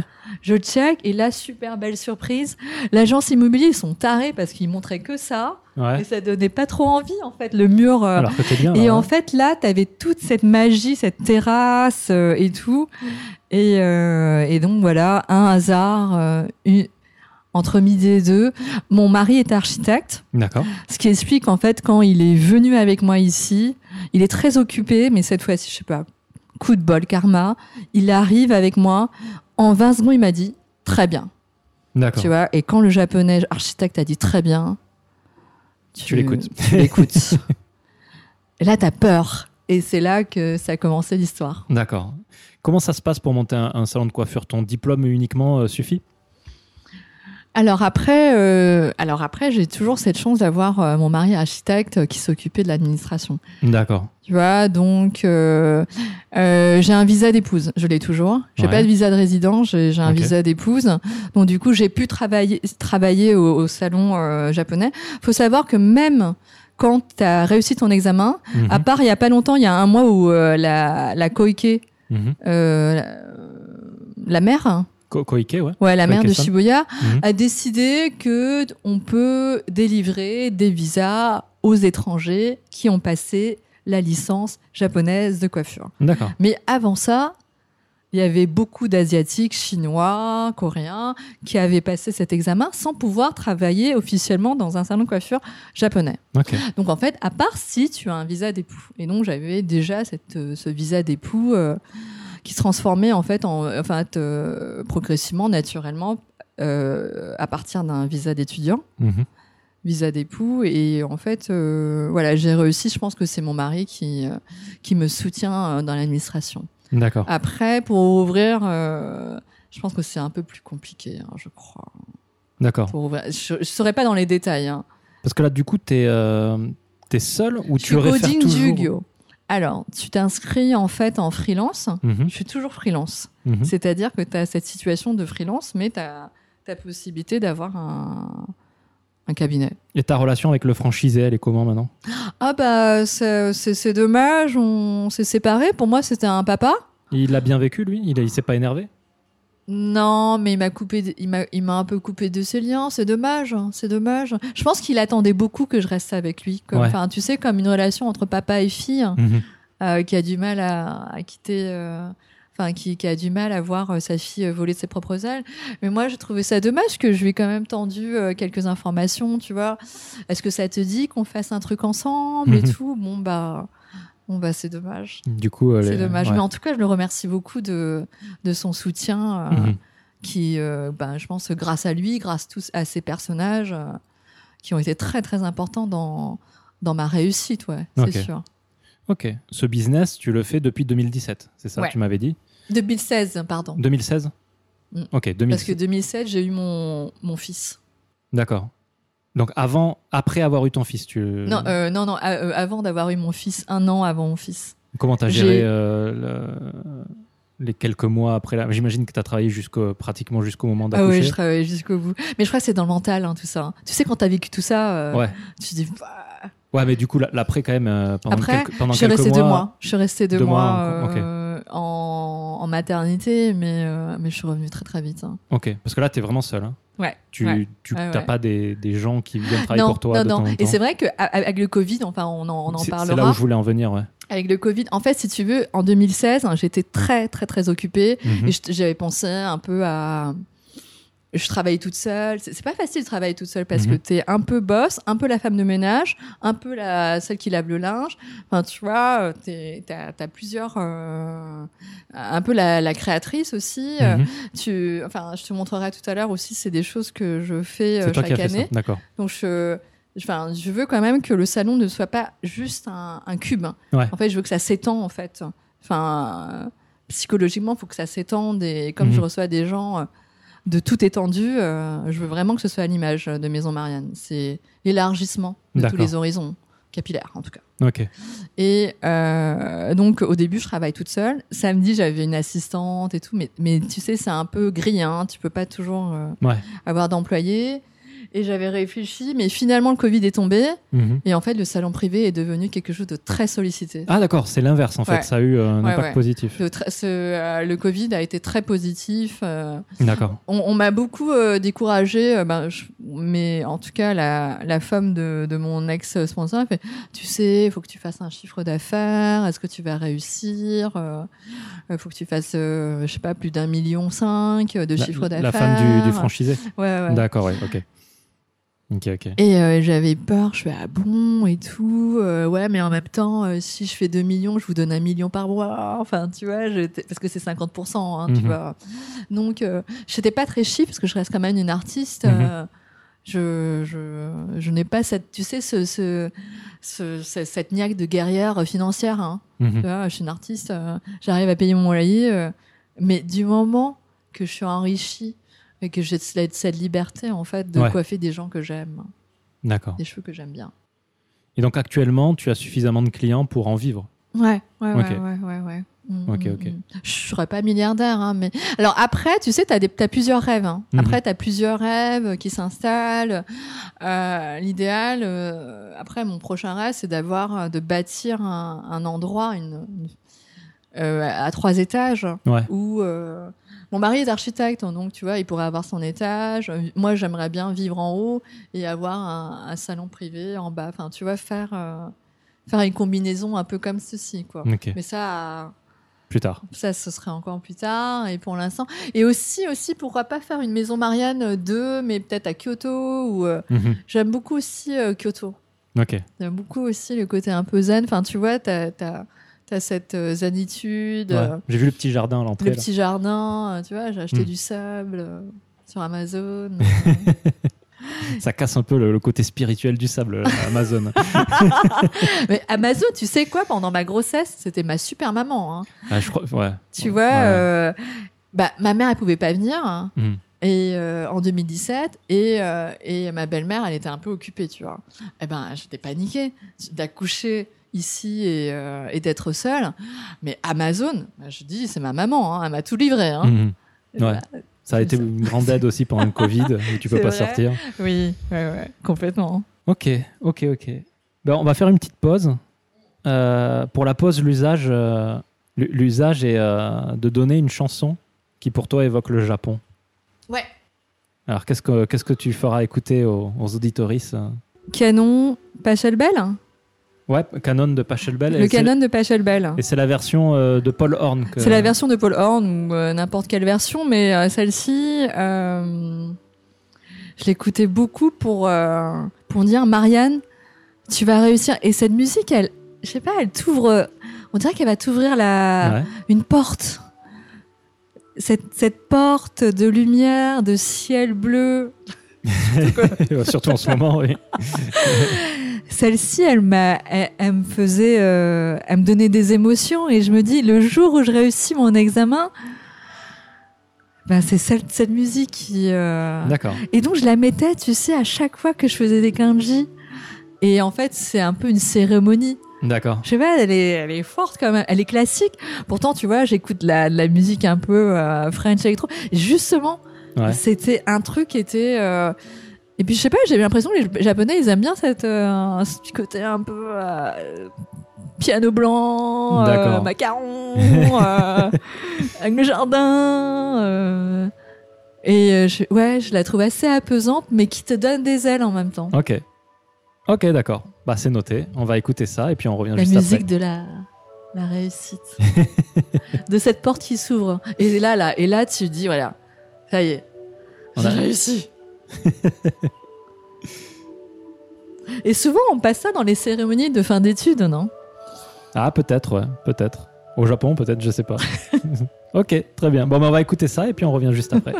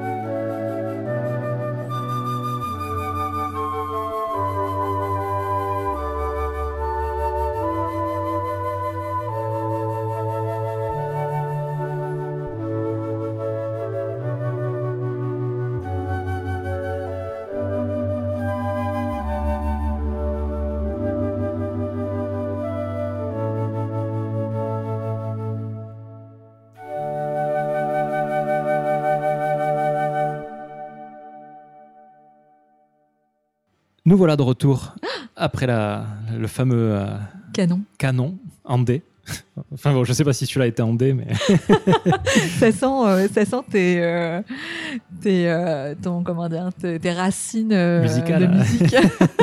Alors en D majeur. attention, c'est important.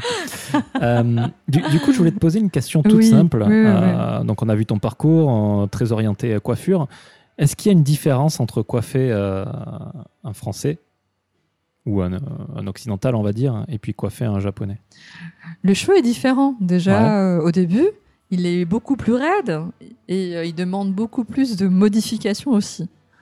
Donc euh, on l'aborde complètement différent. Ouais. C'est le à Paris, j'ai eu l'occasion de coiffer des cheveux très très frisés, Mhm. très très raides, mais souples. Mhm. Et en fait, si tu veux, techniquement, le cheveu, euh, si on le coupe à la transversale, européen et asiatique, donc japonais, euh, celui qui est européen, il est plat. Enfin, tu vois, il est plat comme ça. Ouais. Et celui qui est, euh, qui est japonais, il est rond comme ça. D'accord. Donc, il est beaucoup plus dur. Euh, voilà. Et donc, euh, mais en même temps, ça veut pas dire que tu es limité. Au Mhm. Japon, ils ont une, une évolution euh, incroyable dans la coiffure, c'est-à-dire qu'ils peuvent modifier le cheveu dans la couleur, Mhm. Euh, dans, dans la texture, donc les rendre plus bouclés quand ils sont raides comme des baguettes, Ouais. euh, ou les rendre très très raides aussi, euh, qu'on appelle le, le lissage japonais. Il y a, il y a, il y a vraiment une palette hein, qui, qui, qui, qui maîtrise parfaitement en fait hein, les Mhm. coiffeurs japonais. Donc du coup, ce que j'ai envie de te dire, c'est que c'est différent. C'est différent dans la couleur, dans le, pro, le processus, Mhm. processus de, de, de- des- des étapes. Elles sont beaucoup plus précises. hein. Ouais. J'ai envie de dire aussi. euh, Ouais, ouais, ouais. Euh, et là, là, ça m'évoque une question. Tout à l'heure, tu disais que à Paris, la, la coiffure est vue comme un art, Hmm, oui, oui, alors oui, oui. qu'au Ouais, Japon, ouais, c'est plus, euh, on va dire, euh, je sais pas, plus ce qu'il faut faire pour se coiffer, quoi. Mais du, du coup, toi, avec Maison Marianne, Oui, euh, j'imagine que tu as remis l'art euh, dans, dans la voilà, coiffure. tout à fait. J'ai eu la chance de. J'ai encore la chance, tu vois, d'avoir deux, deux, deux valises, en fait, Mhm. euh, pleines de, de techniques et de. et comment d'avoir assez de recul pour, pour mixer les deux. Mhm. C'est-à-dire la précision et, et aussi bah, parce que j'ai une cliente japonaise et qu'il faut que je m'adapte aussi, on Mhm. s'adapte aussi. Et, euh, et en fait, si tu veux, j'ai mon opinion aussi. On dit souvent les coiffeurs français, ils ont, ils ont leur opinion. Mhm. Ils ont, euh, ils- et les japonais, les coiffeurs japonais sont plus exécutants. Mhm. Tu vois, ils sont euh, et tu vois, euh, voilà, ils sont plus les coiffeurs sont plus créatifs en France. Mhm. Ils se donnent ton opinion, et alors qu'ils sont plus exécutants les, les coiffeurs japonais. D'accord. Tu vois, et du coup, on, on fait les deux. Ouais. On fait les deux. On connaît les techniques. Enfin, en tout cas, t'a- t'apprends. Il y a des techniques très difficiles hein, au Japon, hein, le lissage japonais, euh, et, et de la patience aussi. Mhm. Alors que la coiffure en, en France, il- elle est beaucoup plus immédiate. Elle demande moins de, de, de forger le cheveu, si tu veux. Mhm. Par exemple, une coupe de cheveux, euh, ça dure euh, entre 30 et, et 45 minutes en France, Ouais. parce qu'il n'y a pas tous les rituels. Et, alors qu'au Japon, il y a le rinçage, il y a tous les rituels. Il y a le café. Il y a- ah, il n'y a pas le café en France, mais si, il y a le café aussi. Pas là où j'allais, mais euh, Ah. bon, je suis pas un expert en coiffeur. hein, Voilà, Donc, voilà, voilà. Il y a le café, ou peut-être le matcha. mais- Ouais. Hein, on va dire ça comme ça aussi au Japon. Et, euh, et donc voilà, a- on forge un peu plus le, le cheveu. Ça prend plus de temps. Donc euh, les femmes euh, japonaises, elles aiment beaucoup aller chez le coiffeur pour des soins à l'eau gazeuse Ouais. euh, et des petits trucs un peu euh, un peu spécial. Le, le- le massage du cuir chevelu aussi, c'est Ouais. un rituel assez intéressant pour enlever, tu vois, le, pour clean, pour euh, nettoyer le cuir chevelu, Mhm. pour euh, stimuler le, follicule pileux. C'est vraiment dans les détails, si tu veux. Le, un salon de coiffure en France, c'est un salon de coiffure. Tu coiffes ta femme, ton mari, ça peut être un coiffeur de famille, très luxe, ça- les, les- les prix changent euh, Mhm. selon les quartiers. Alors que ici, tu vois, les prix sont plutôt euh, pareils Mhm. mais avec plus de détails. Là, tu rajoutes, tu rajoutes. hein. Ta clientèle japonaise, ça fait combien de pourcents? Ah oui, c'est vrai, souvent on me demande euh, le pourcentage.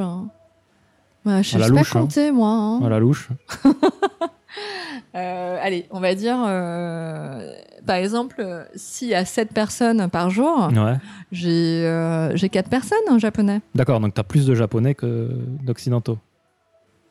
Ah bon, allez, on va. Ouais, ouais, non, moitié-moitié. Moitié-moitié Moitié-moitié, j'ai envie de te dire. Et euh, donc là, on a parlé de coiffure, mais en termes d'interaction, l'interaction avec le coiffeur, Ouais. est-ce que c'est les mêmes attentes côté japonaise que côté ouais. En tout cas, les- euh, on a la même. euh, je pense que pour venir chez Maison Marianne, après, je te parle pas des salons. euh, les autres coiffures, je, je connais pas Non, trop, mais ouais, de tu parles de, De- de Maison toi, Marianne. Ouais. Maison Marianne, bah, tu sais, c'est un salon sans frontières en fait. Mhm, Donc l'attente est, est une coiffure simple hein, mhm. à réaliser en- pour, pour le client. À longévité aussi. L'attente est, est aussi le beau. Enfin, tu vois, tu arrives dans un cadre euh, beaucoup plus serein. Euh, je, je voulais dire euh, l'interaction avec toi, c'est-à-dire est-ce que euh, les, les étrangers, les Ah. occidentaux sont plus prompts à parler et, les- et les, et les japonais vont moins se livrer ou est-ce que c'est l'inverse Est-ce que Alors ici, c'est la même chose. c'est la même chose Ici, c'est la même chose Ouais. euh, parce qu'on est one-to-one, Ouais, on est en interaction quasiment tout le temps. d'accord. Les discussions euh, sont assez naturelles hein. ici, tu vois. On, ok. t'as- on va pas, je vais pas discuter de ton chien, pas Et- tout de suite. Mais, mais les interactions sont la même. En fait, les Japonais, il faut savoir que ceux qui viennent ici, Ouais, ils sont assez ouverts d'esprit. Ils ont vécu, euh, ils, ils connaissent au moins deux, trois langues. euh, d'accord. Euh, à- à- euh, le japonais ou anglais, japonais, italien, ils ont déjà vécu ou voyagé. C'est des gens, euh, bah, si tu veux, j'ai pas beaucoup de salarymen de Ouais. d'office lady.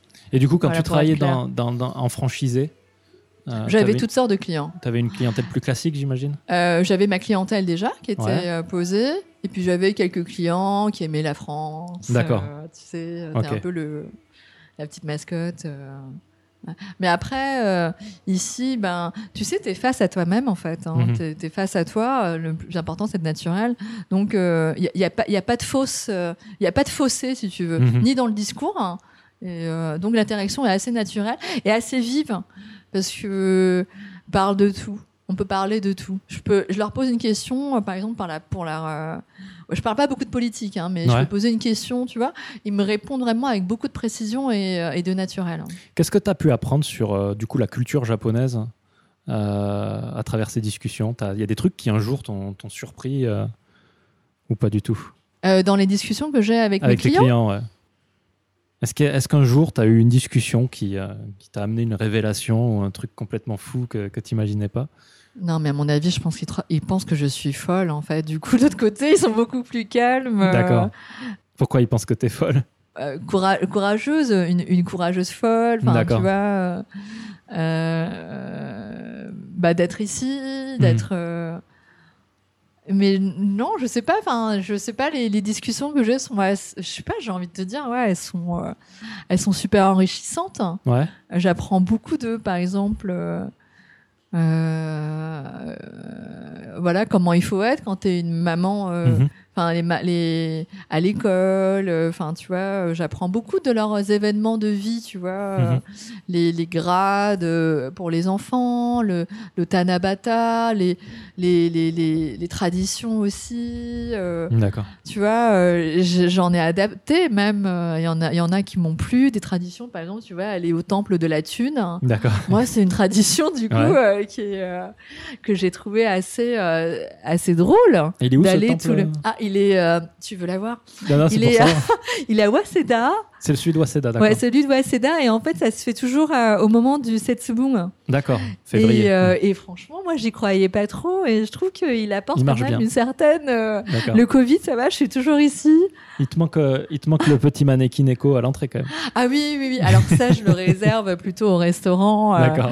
Des petits trucs. Tu vois, je veux pas non plus rentrer, tu sais, dans Ouais. le. Tu vois, je veux pas mettre des, des mamolies et tout. ok, ok, ok, ok. D'accord. Euh, Il y a un truc qui m'étonne quand même, c'est que, bon, alors, quand tu as passé ton examen, tu en as quand même pas mal. euh, euh, oui, J'avais pas envie de dire chier, mais chier, oui, faut, faut le dire. Pourtant, à aucun moment tu t'es dit. j'ai- vu que pendant qu'on en parlait, tes questions c'était je vais jamais réussir à avoir ce diplôme. Mais à aucun moment tu t'es dit je vais me barrer du Japon, j'en ai marre. T'as plus remis en question le fait d'avoir le diplôme coiffeur ou pas coiffeur, mais tu t'as pas remis en question le fait de rester au Japon. Pourtant, ces harcèlements, cette difficulté, c'est propre au Japon. Donc, euh, comment ça se fait qu'à aucun moment tu t'es dit euh, marre du Japon? Hmm. Bah, je voulais réussir. C'était un deuxième chapitre. hein. Ouais, C'est un deuxième chapitre. J'avais pas l'intention de reculer en arrière. hein. ouais.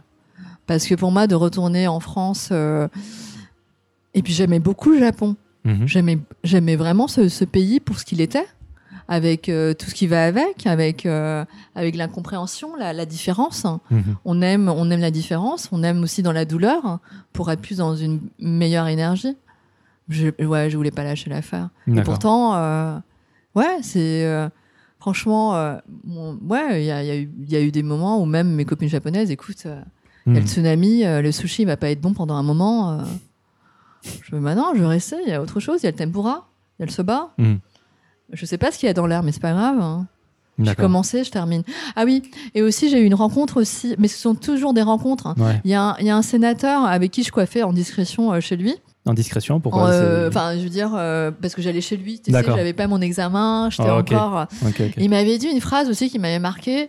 Marianne, une, euh, t'as deux, t'as t'as que deux erreurs dans ta vie. C'est de jamais euh, commencer et ne jamais terminer. Ah bah lui, il m'a remis une couche euh, encore dans, dans ma façon de voir les choses, ouais. Quand- deux erreurs. Deux euh, défauts, tu veux Euh, dire. oui, oui, oui, deux, des erreurs ou deux défauts. Ouais, deux défauts dans. Voilà, Ouais. t'as que deux défauts. C'est ne jamais commencer et ne jamais terminer ce que t'as fait. Après, le reste, on s'en fout. Ouais, il m'a dit ça. Enfin, tu vois, tous ces petits trucs, des petits puzzles de, de, de force personnalité qui m'ont quand même euh, Mhm. aidé à me dire lâche pas la fin. Et puis après, au fur et à mesure, j'avais, je, je pouvais pas décevoir. Mhm. Moi, déjà, et puis tous ceux qui avaient confiance. Je crois, ouais. D'accord. C'est dur, ouais, mais bon, on va y arriver. Et, euh, et là, actuellement, tu comptes rester au Japon euh, ad vitam ou tu te poses des questions? Là, j'ai- tous les personnages et tous tous les instruments euh, qui, me rendent heureux, ouais, Mhm. qui me- heureuse, pardon. Je sais pas pourquoi j'ai dit ça au masculin. Euh, mais oui, heureux parce que oui, heureux, c'est ouais, ouais, ouais. Mon mari, Mhm. Un super architecte. Je dis pas ça que c'est mon mec, hein. Euh, mais euh, il m'a appris beaucoup. Il m'a Ouais. appris. euh, bah, c'est lui qui a un peu aussi euh, dirigé, influencé. moi, je viens de France, donc pour moi, c'était. Et puis, je viens d'une famille asiatique aussi, où Mhm. on dit more is better. Ouais. Donc, tu vois, babiole, générosité dans ton plat et tout. Et lui, il m'a, il m'a appris l'inverse. Simple is best. Donc, euh, tu vois, genre le côté zen et tout. Et Mhm. euh, ouais, ouais, il me, il- franchement, il, com- il, il me complète euh, complètement dans mon épanouissement au Japon.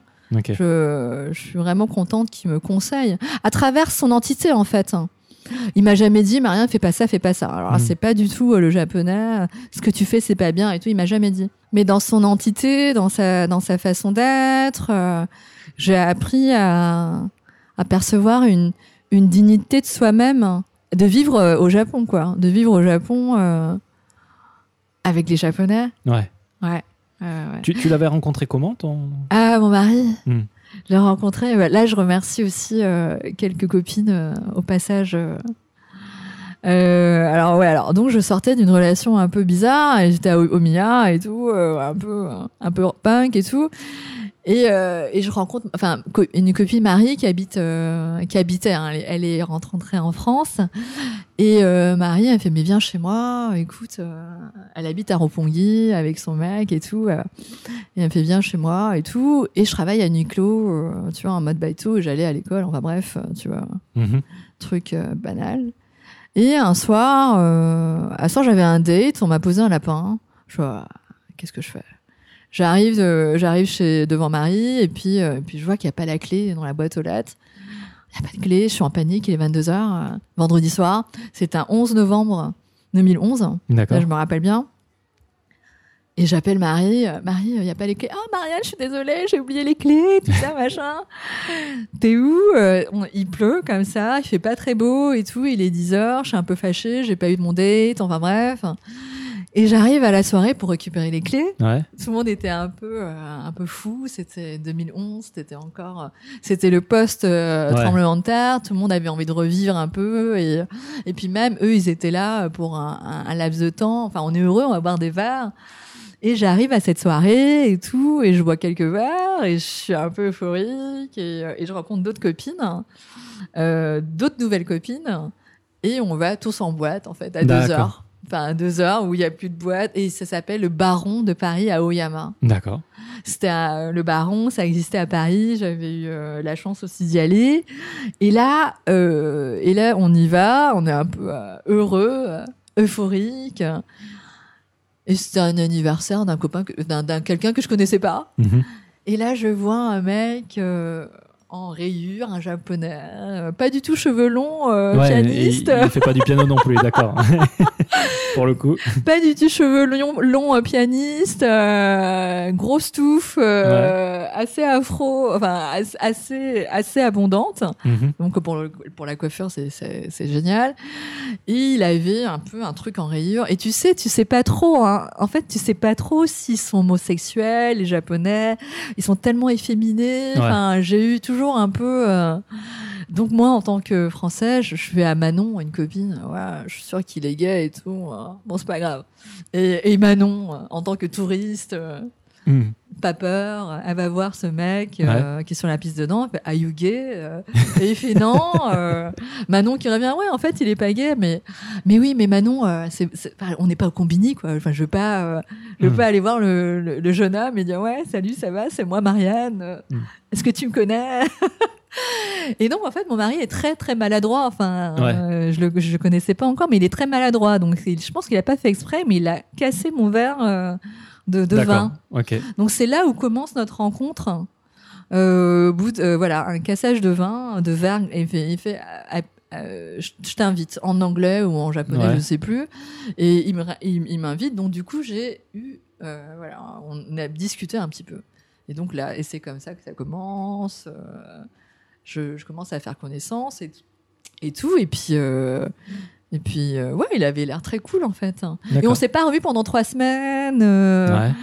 parce que euh, parce que bah, j'avais deux baïtos et je me dis ah peut-être qu'il a une double vie on s'en bat et euh, je le revois au bout de trois semaines et en fait je me dis putain mais en fait ce mec il est, il est, il est super il est très calme c'est peut-être ce que j'ai besoin mais je suis pas encore euh, je suis Ouais. pas encore consciente hein. et j'aime beaucoup parce que c'est quelqu'un qui lit aussi enfin je suis ah ouais ça me change euh. bon il fait pas du piano mais c'est pas grave hein. Il peut apprendre.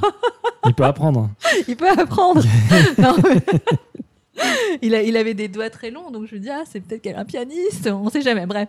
Donc voilà, et c'est comme ça que j'ai rencontré mon mari grâce à une copine qui avait oublié. C'est pour une histoire de clé, Ouais. tu vois. Comme quoi Comme quoi, une Comme histoire quoi de clé, le 11 novembre 2011. C'est une date qui, En qui plus, marque 1-1-1. Euh, c'est un peu magique. Je pense que tu provoques aussi. Hein. Je pense que si j'avais pas eu ces copines aussi un peu euh, provocatrices, et s'il n'y avait pas eu ce, euh, cette maladresse aussi, Ouais. j'aurais peut-être pas eu euh, l'occasion de le rencontrer. Enfin, tu vois. Et du coup, vous vous êtes marié euh, à la japonaise? On s'est mariés à Mijijingumae au Ah temple. oui, euh, en- ouais. encore une fois à Harajuku, quoi. T'es t'es en plein dedans, quoi. C'est- tu, tu- vas, tu vas finir ici, en fait. Tu vas Ah, mettre ton je- tombeau. euh, euh, ouais, ouais, ouais. Euh, Il y, y a un cimetière. Oui, le cimetière de, De Aoyama. Aoyama. Ben voilà, c'est fait. J'ai vu qu'il y avait de beaux, euh, beaux hanami. euh, D'accord. Et, euh, et on s'est mariés un an et demi après. On s'était mariés euh, tout Ouais. simple, tu sais, à la gare de euh, la gare de Shibuya, non pardon, à la mairie de Shibuya, tu sais, comme un peu à la sécurité sociale. Ouais. Allez, c'est bon, Omedeto, mais t'as as le couple d'à côté qui divorce. euh, D'accord. Bon bah bon. Et euh, c'était un peu rapide. On s'est mariés comme ça, un, un an et demi après. Et après, on s'était dit pour les parents. Ouais. On s'était dit pour les marrants. Bah lui, il est japonais et euh, donc sa famille vient de Gifu, dans Mhm. un dans la campagne un peu euh, vers Nagoya. Et euh, c'est comme ça qu'on a décidé en 2013, ah non, en 2015 pardon, de vraiment se marier, je crois, D'accord. Au temple. Et, et ses parents ont jamais eu de problème euh, avec le fait que tu sois étrangère Non, euh, pas du tout. Non. Euh, bien sûr, ça. Alors, la relation que tu peux créer, que tu Mhm. peux construire avec euh, une famille différente. Oh, Je pense qu'au début, elle a vu maison, elle a fait flipper. Je pense que j'ai ressenti un regard, euh, tu sais, maison un peu l'époque. c'est très japonais. Enfin, les Japonais, ils font, ils font Oui, ça. oui, non oui, oui, mais c'était un peu coloré, un peu verni, un peu, un peu tu sais, fissuré. Oula, J'aurais peut-être dû faire une manucure euh, Ouais. Plus sage. Et en fait, euh, c'est très, comment dire, c'est très discret. Et euh, mais ça se construit, ça se construit euh, beaucoup avec le temps et il faut, faut, faut y aller mollo. Hein. Ok. Mais je pense qu'ils m'ont respecté avec tout ce que j'ai, ouais, que j'aimais boi- bien boire le vin. Donc du coup, tu vois, quand tu vois qu'il y a un geste qui se fait quand, quand j'arrive, euh, je sais pas, pour le shogatsu, par exemple, pour le, le nouvel an, Ouais. bah, t'as une bouteille de vin. C'est pas forcément la, me- la meilleure bouteille, mais tu vois cette attention. Tu dis ah bah t'as un peu accepté dans la famille Mhm. et ils boivent avec toi alors qu'ils boivent pas d'alcool. Enfin, tu vois des trucs comme ça où euh, ça, ça se construit avec le temps et, euh, et du coup maintenant euh, c'est c'est vraiment moi j'adore les étés euh, passés euh, Ah bah ouais. à la maison euh, japonaise Mm. euh, à Gifu ouais chez les grands-parents c'est que en japonais avec, avec Ah oui, Et avec ton mari aussi alors au début on parlait anglais j'avais un peu honte hein, de mon japonais Ouais. puisqu'il n'était pas parfait et il y avait des et puis tu sais tu as, des sentiments t'as des émotions tu peux pas Mm. toujours hein, dire en japonais mais maintenant depuis voilà enfin pour te dire pourquoi je suis heureuse parce que j'ai construit ma famille ici Ouais. j'ai mon petit garçon de 4 ans Il parle euh, français, anglais, japonais, que japonais euh, Alors, euh, la crèche influence beaucoup Ouais. son langage de jeu, on va dire, avec Ouais. ses copains, tout ça. Donc, pour l'instant, il est très langage japonais. Par contre, ce sont des éponges. hein. Oui. Je lui parle en français, il me répond en japonais. D'accord. Mais il comprend ce que je lui dis. Mais comme papa est japonais et que je lui parle à- avec papa en japonais, ouais, ça, c'est un truc à, à paramétrer. hein. Euh, J'admire les, les, les couples qui réussissent. Et c'est vrai que moi, je, me, je comptais surtout sur euh, les retours Mhm. en France. Effectivement, avec le Covid, ben ça, Ça décale un peu. Et 4 ans, c'est quoi? C'est encore une toute petite vie. Il allait souvent avant ses deux ans et on y allait souvent. Et puis tout d'un coup, deux plus deux, ça- c'est c'est leur moitié de vie. Et boum, euh, Ouais. il y a eu un grand, euh, grand silence. euh, il n'a pas eu l'occasion d'aller. d'a- On a été en novembre à Paris, mais Ouais. c'est pas beaucoup, quoi. hein. C'est Ouais. pas beaucoup pour l'instant. Ah, tu sais, moi, ma, femme, elle est française. hein. D'accord. Donc, on s'est français à la maison. Ok, très bien. Euh, très bien. Mais ma fille, elle va à la crèche japonaise. Ah. Et euh, Ah, génial. on a pu revenir euh, enfin en décembre dernier en France, donc après, après deux ans de ne pas être rentré en France. Avant de rentrer en France, elle nous parlait euh, japonais, même si à la maison c'est français. Ah, c'est incroyable. Et le fait d'être rentré en France et de voir les grands-parents et de parler euh. pendant un mois, on est rentré un mois, Ah ouais. parler euh, français, là Mhm. maintenant elle nous parle en français. Mais on ne serait pas rentré en France, même le fait d'être euh, français à la maison, ça aurait été du japonais. quoi. Ah ouais, c'est ça. Donc, hein. euh, Mais c'est bien parce que toi, tu as, les deux. Il y a, il y a une force euh, déjà Ouais. à la maison. Hmm. donc euh, ok, ok, ok. Mais c'est pas grave. Ça va venir. On a appris le japonais à 32 ans. Alors, Ouais, voilà. Tu vois ce que je veux dire Ouais. j'ai, Moi, j'ai aucune inquiétude. Puis s'il a envie d'apprendre l'arabe, le Mhm. grec, euh, le russe, euh, il a toute sa vie. Parce que je l'ai fait. Ouais. Tu vois, je me dis, eh, ça va. hein. tu vois, maman, elle a réussi à 32 ans à, à- à apprendre le japonais. C'est jamais trop tard. Ok. Donc du coup, euh, c'est pas, c'est, je suis pas, je suis pas inquiète. Pour Ok. Son avenir bilingue, ça va aller.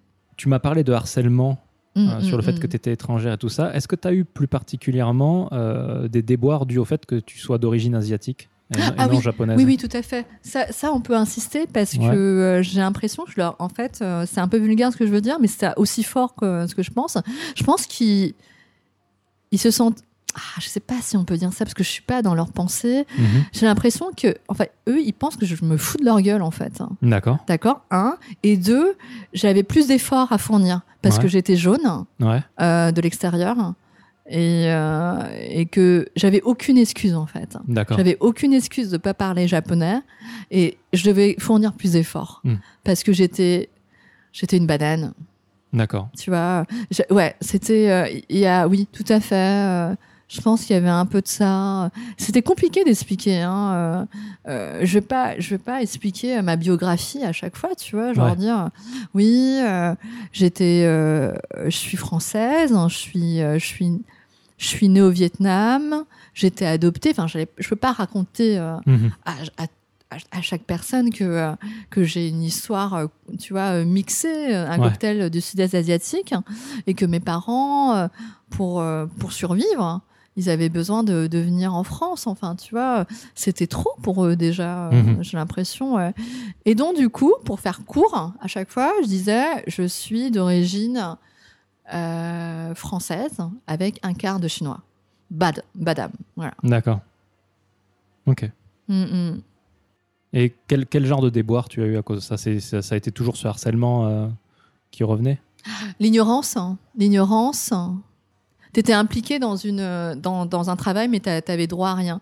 Par exemple, tu vois, Amélie Nothomb, bah, son livre sur Stupeur et Tremblement, Mhm. c'est sûr, c'était comme ça. T'étais, t'avais un statut euh, d'échelle moyenne, Mhm. mais euh, au fur et à mesure, dans l'ignorance, c'était un cercle vicieux. C'est-à-dire qu'il t'ignorait tellement que t'existais tellement pas. Je crois que c'est la meilleure, c'est la, c'est, c'est une des punitions les, les Ouais. plus fortes de d'être à côté de quelqu'un et, et de pas être, de pas exister. Ouais. Et t'es payé pour, et en même temps, t'avais, tu sais, t'avais, t'es, t'es obligé, t'es- tu dois, comment dire, comment tu dois euh, av- avoir un compte rendu pour ton boss Ouais. en haut parce que tu es payé pour et en même temps euh, en fait euh, au, euh, au, au travail euh, tu étais ignoré donc c'était très difficile à gérer ce que tu devais donner comme Mhm. compte rendu et ce que tu gérais en fait au quotidien l'ignorance l'ignorance a été euh, ce qu'il y a de de, de pire Mhm. et après les euh, ouais je crois que c'est l'ignorance c'est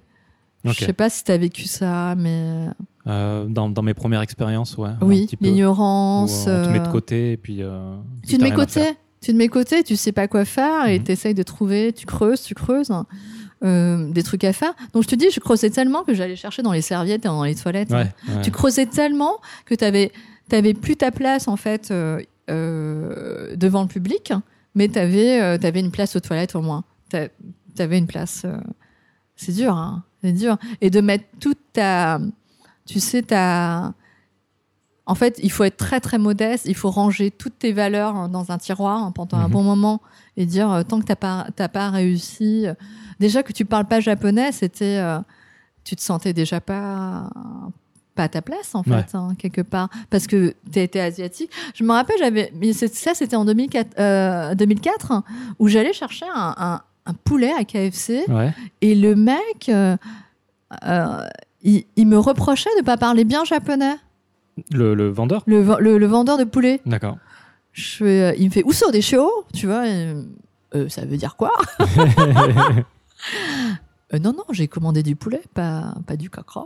Mais euh, enfin, tu vois, il était un peu agressif. euh, alors, Ouais. Voilà, parce que voilà, pour lui, j'étais japonaise.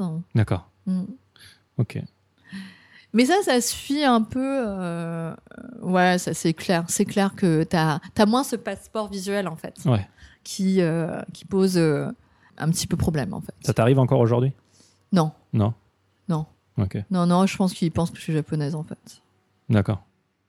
Ah non, mais s'il y a un mec qui m'a dit un truc, mais après je le prends pas mal, mais après je réfléchis, mais peut-être que je devrais le prendre mal. Il m'a dit, putain, euh, pour quelqu'un qui habite euh, 12 ans ici, je, pense, je pensais que ton japonais serait meilleur. Je fais, ah ok.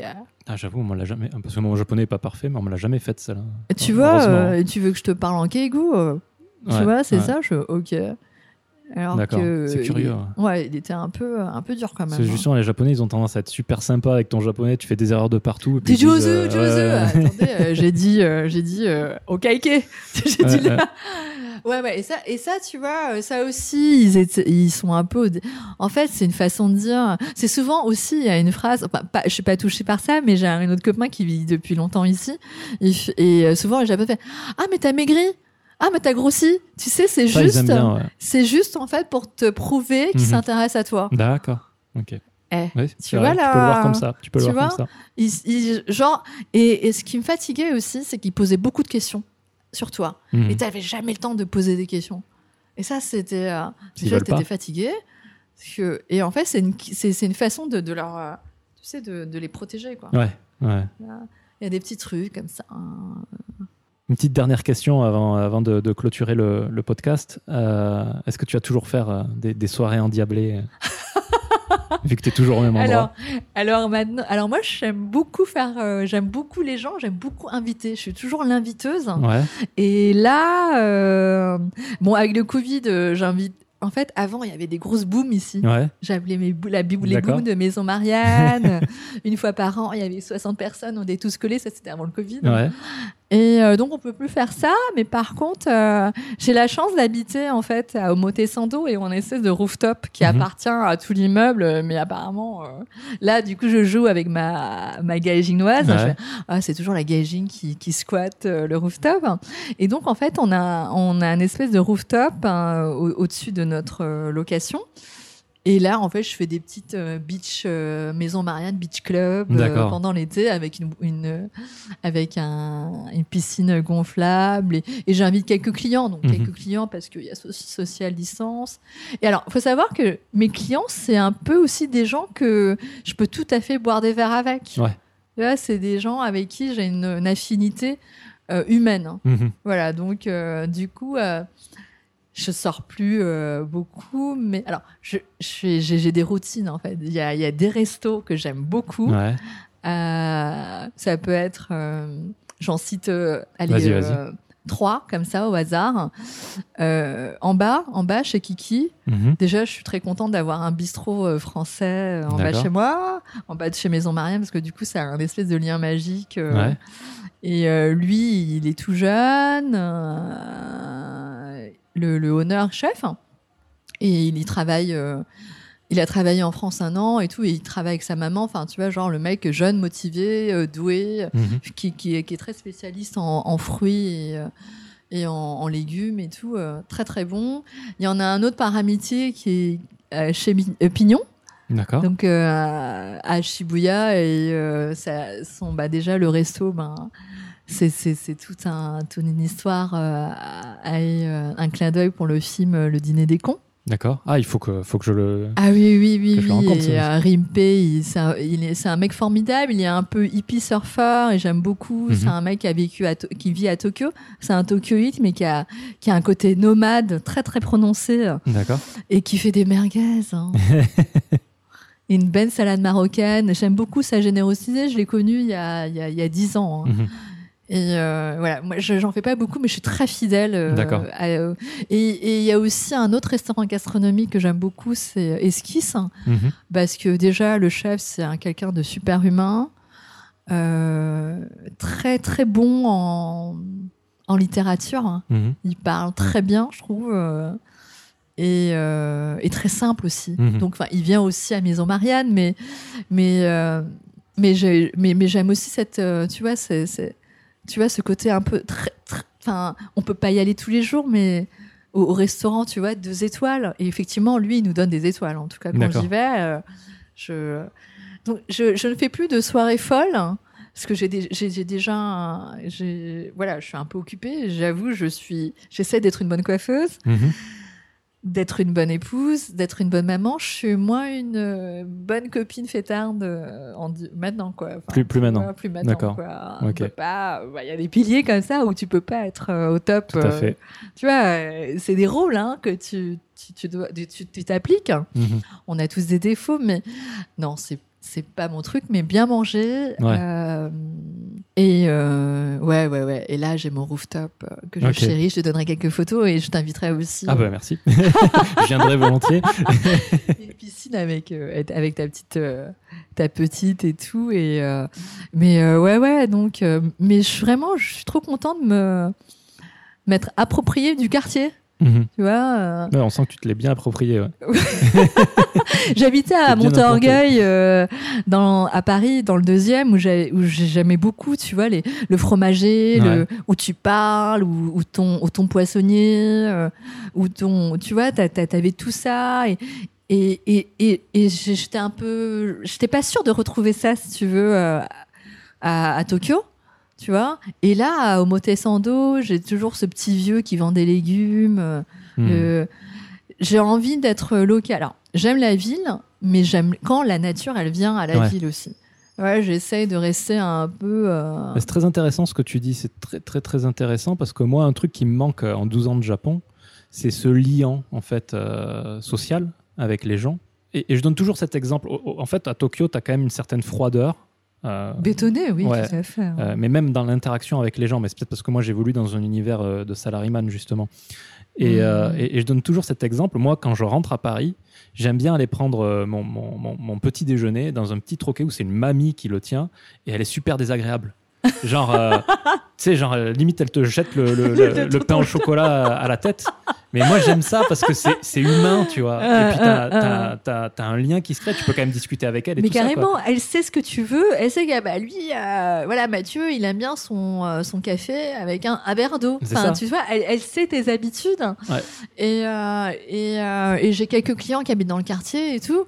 Et c'est vrai qu'on a toujours nos, nos petites Ouais. routines. On a un, un resto italien. On sait que bah, le mec, il est très.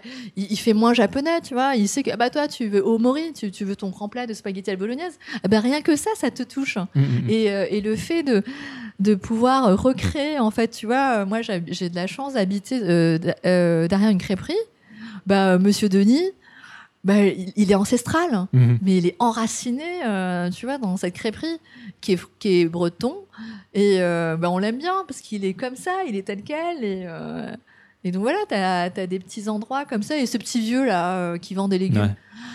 Tu vois, il, à chaque fois, il te met une petite pomme ou un petit Ouais. légume. Il fait Mm. Ah, ça c'est bon, tu vois. Il- un service. Et, il n'est pas cataille. Le mot cataille. Ouais. Eh ben, tu sais, il- et, et tous ces gens, ben, tu vois, moi, je suis hyper contente de, de, de, de vivre hein, ce, ce même. euh, tu vois, d'emporter, je sais pas, mon assiette. euh, J'en ai marre du plastique. Et ben, tu vois, il y a le poissonnier. Et ben, je fais, donne-moi le sashimi dans mon assiette. Mhm. Et j'ai pu retrouver, tu vois, j'ai pu renégocier cette façon de vivre Mhm. dans la qualité, dans l'humanité, sans ce côté, sans trop, bon, c'est bétonné, mais par exemple, tu vois, euh, dans mes clients, il y, a- il y a un petit peu d'activistes un peu euh, bio. Mhm. euh, et, qui- et qui veulent justement éviter le plastique, tu vois. Ouais. Et ça, je, je veux vivre en ville, c'est sûr, mais avec la nature, avec, avec les gens. Ouais, euh, t'as réussi ça. à recréer ce lien. Ah ouais, c'est intéressant. Et euh, ouais, ouais, donc euh, j'ai mes habitudes. Et, euh, et donc voilà, donc pour, pour répondre à ta voilà à la dernière question, c'est clair que je, suis contente d'être ici maintenant et Ouais. je vais pas partir tout de suite parce que parce que parce que j'ai créé l'univers Maison Marianne Ouais. et grâce à grâce aux euh, aux qualités de chacun, de, de, de, de tous ces gens comme toi qui vivent des locaux. Il y a des gens de passage, mais euh, mais je pense qu'on peut créer notre univers euh, ici, on peut créer notre place ici, Mhm. quoi qu'il arrive. Il suffit de les comprendre un peu. On, on les comprendra toujours pas très bien, hein, pas toujours. Et, euh, et c'est vrai, comme tu disais, les relations avec les amis japonais. Euh, si tu veux, moi, j'ai aussi mon coup de gueule. euh, je les trouve des fois. Je suis pas très fan du livre Les Misérables. Enfin, ils sont très Les Misérables avec euh, Cosette. hein, Mhm. Ouais, tu sais, Marianne, c'est tellement bien ce que tu as et tout. Moi, j'ai pas ça et tout. Enfin, arrête. Enfin, arrête quoi. Enfin, le japonais. Et souvent, c'est détourné d'une façon un peu grise. Ils aiment bien les nuages gris, Mhm. tu vois, de, de, de ce côté un peu fataliste et tout. Et ça, ça, ça m'énerve un peu. C'est juste ça. C'est pas Mais comme ça en France ça- en, Ah, France, euh, en France, ça gueule tout le temps de, de ce qu'on dit. Alors hein. ça gueule, ça Ouais. gueule, et c'est vrai que. C'est Mais, pessimiste. Enfin, c'est. ouais, mais au toujours, hein. Japon, je sais pas, ce côté. En fait, euh, moi, je préfère qu'on me le dise en face. Tu sais, c'est- enfin, au moins, c'est clair. En France. En France, on te le dit en face. Mais moi, c'est ce tu que vois, j'aime. comme toi, t'aimes bien la petite vieille là, qui te balance euh, le croissant dans la, dans la tronche. Ouais, ouais. Bah, tu préfères, je préfère ça qu'on me, qu'on, qu'on m'envoie, tu sais, des petites piqûres comme ça, là, Ouais. de, de barbe à papa, tu sais, voilà, des barbes à papa avec des aiguilles à l'intérieur. Mais Mm. d'où l'intérêt? Tu vois le, Ouais, concept Ouais, euh, ouais. de, pour revenir encore à le, l'harcèlement, tout ça. Mhm. En fait, ils sont très, ils sont très forts. En fait, je les ai trouvés très très forts à un moment donné de ma vie, qui sont barbe à papa et avec des petites aiguilles à l'intérieur. Moi, j'appelle ça le passif agressif. Ah, voilà, voilà, voilà, c'est ça. C'est une façon. euh, Voilà, le qui- passif qui agressif, peut hein. mettre euh, très mal à l'aise. à Ah oui, oui, moments. oui. Ouais. Et puis, et puis du coup, après, t'as tout le monde qui, est- qui est, euh, qui est, euh, bon après, euh, mais bon, je te dis, euh, voilà, que je me sens comme un dauphin Donc dans l'océan. Ok. Ouais, aujourd'hui, il y a beaucoup d'océans là aujourd'hui. mais, mais ouais, mais je suis happy quoi. Ah bah c'est super. c'est- ça fait plaisir à voir. Enfin, tu vois, euh, malgré tout, euh, bah ouais, euh, c'est un métier qui, est- qui qui est quand même sympa, enfin qui est très sympa.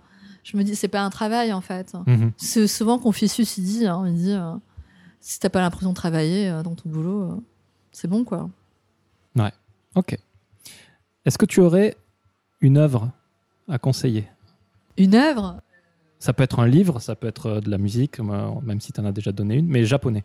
Euh, ça peut être de, de l'art, Oui. euh, Ouais, ouais. une peinture. Après ça, tu vois, je vais encore défendre mon mari. Enfin, tu vois. Alors j'aime beaucoup Haruki Murakami, D'accord. le euh, l'écrivain. Mhm. Alors je l'aime beaucoup. Alors ces histoires, elles sont incompréhensibles. Hein. Mhm. Je j'ai jamais su euh, euh, comment dire refaire un résumé d'un livre que j'ai lu euh, quand j'étais plus jeune d'Haruki. Ouais. Je sais pas si ça t'arrive. Euh, il parle de quoi de ces livres? Haruki Murakami, je je comprends pas ses livres, mais en tout cas il m'a laissé une trace hein, quand même. Hein. Il Ah. m'a il m'a laissé une trace quand j'étais ado et tout. Et euh, et après euh, après après mon mari il a eu un projet en fait. euh, il a fait une bibliothèque avec dans la compagnie où il travaille, Mhm. Kengokuma. Euh, en fait c'est il a fait une une annexe de bibliothèque dédiée pour pour les, les, les gens du campus, Mhm. mais aussi les gens de. Tu, en fait, tu peux visiter cette bibliothèque d'Haruki euh. Murakami. Ok. Ouais, ouais, C'est où ça? À, à Waseda, À à, Waseda. à l'université de, de Waseda. D'accord. Ouais, ouais, ouais. Ouais, J'irai voir. Donc, euh, donc après, et c'est aussi un des films que, un des premiers films que j'ai vu avec mon mari, Lequel? Norwegian Wood. Ok, ok, ok. Je savais pas qu'il avait fait un film, tu vois. Moi, je pense que ce qui peut décrire le mieux euh, ton impression de ces livres, c'est Kafka sur le rivage? Kafka sur le rivage. Mais, euh, mais je savais pas qu'il avait fait un film. Tu vois, tu m'apprends, tu m'apprends quelque chose. Oui, euh, qu'est-ce qui décrit le mieux? Les chats aussi, les Ouais. chats. Et donc en fait, pendant le projet avec, auquel mon mari a participé, Mhm. on a, il, il avait tous les bouquins en japonais de Murakami, donc moi pas touche. Hein. Moi depuis que j'ai passé le- les examens, j'ai plus touché un bouquin. Pour apprendre. Par contre, il m'a fait, écoute, euh, euh, li- euh, lis un podcast, Mhm. justement, euh, 1984, Ouais. qui est assez intéressant. Je, je les ai pas. En fait, je veux tellement le lire en japonais, j'ai pas pris le temps de ah, le c'est lire vrai, encore en c'est vrai, 1984. c'est vrai. Bah, je comprends ta Ouais. l'importance. Et euh, ouais, je conseillerais beaucoup ce, cet écrivain qui est à la fois très discret. Mhm. Donc en fait, j'en je- j'en ai entendu, je l'ai découvert par moi-même, mais aussi je l'ai découvert par rapport à, à, à- à- enfin, tu vois, euh, par pointillé en fait, euh, Mhm. tout au long de de cette vie à Tokyo. Donc, et euh, donc voilà, et puis du coup, euh, voilà le, la bibliothèque qui est assez intéressante à voir. Et tout en bois. Donc, Haruki Murakami. Murakami. Ok. Où est-ce qu'on peut te retrouver Sur Instagram. Instagram D'accord. Maison Marianne Maison Marianne. Sur Instagram. C'est ça, le hâte Maison Marianne Alors c'est Maison Marianne 111 D'accord. avec Point. 4 1 ouais, 1, Ok. 1, 1, ouais. Euh, J'ai vu que tu as une page Facebook aussi. J'ai une page Facebook, ouais. Et par contre, elle, a- elle indique un site web qui ne marche pas. Du moins. Exact, oui, euh, elle a été euh, piratée par euh, par des Turcs. C'est vrai. Euh, J'ai eu des, des commentaires de mes clients, des nouvelles clientes qui voulaient trouver. Fait, En fait, tu sais, je crois que c'est peut-être pas forcément la nouvelle clientèle que tu. Euh, en fait, elle, a- elle était piratée par. D'accord. ça devient un escort club. Moi, ça s'affiche même pas en fait. euh. Oui, alors donc, euh, donc, euh, je suis en, je suis en réflexion de le refaire. Mhm. Parce qu'elle est très très malade. J'ai tenté, mais et du coup sur Instagram. Sur Instagram. Surtout sur Instagram, avec les réseaux sociaux, maintenant c'est plus facile, c'est immédiat. J'aime beaucoup faire des stories, un peu Mhm. de ce que j'ai de vision de Maison Marianne, mais aussi de l'extérieur, ce que je vois, ce que j'aime bien, ce que j'aime, je rigole un peu. Et euh, sur- ouais, surtout sur Instagram. Ok, c'est noté. Bah écoute, euh, merci beaucoup. Je t'en prie, Cette Mathieu. interview. Bon, maintenant on passe à la coupe de cheveux, Mathieu. hein. Voilà, il va falloir. euh, ça fait un petit moment, c'est prévu. Il va falloir. Merci, Je vais prendre rendez-vous. merci beaucoup. je t'en prie. Et aux, auditori- aux auditoristes, euh, je vous dis au mois prochain. Au revoir. Au revoir.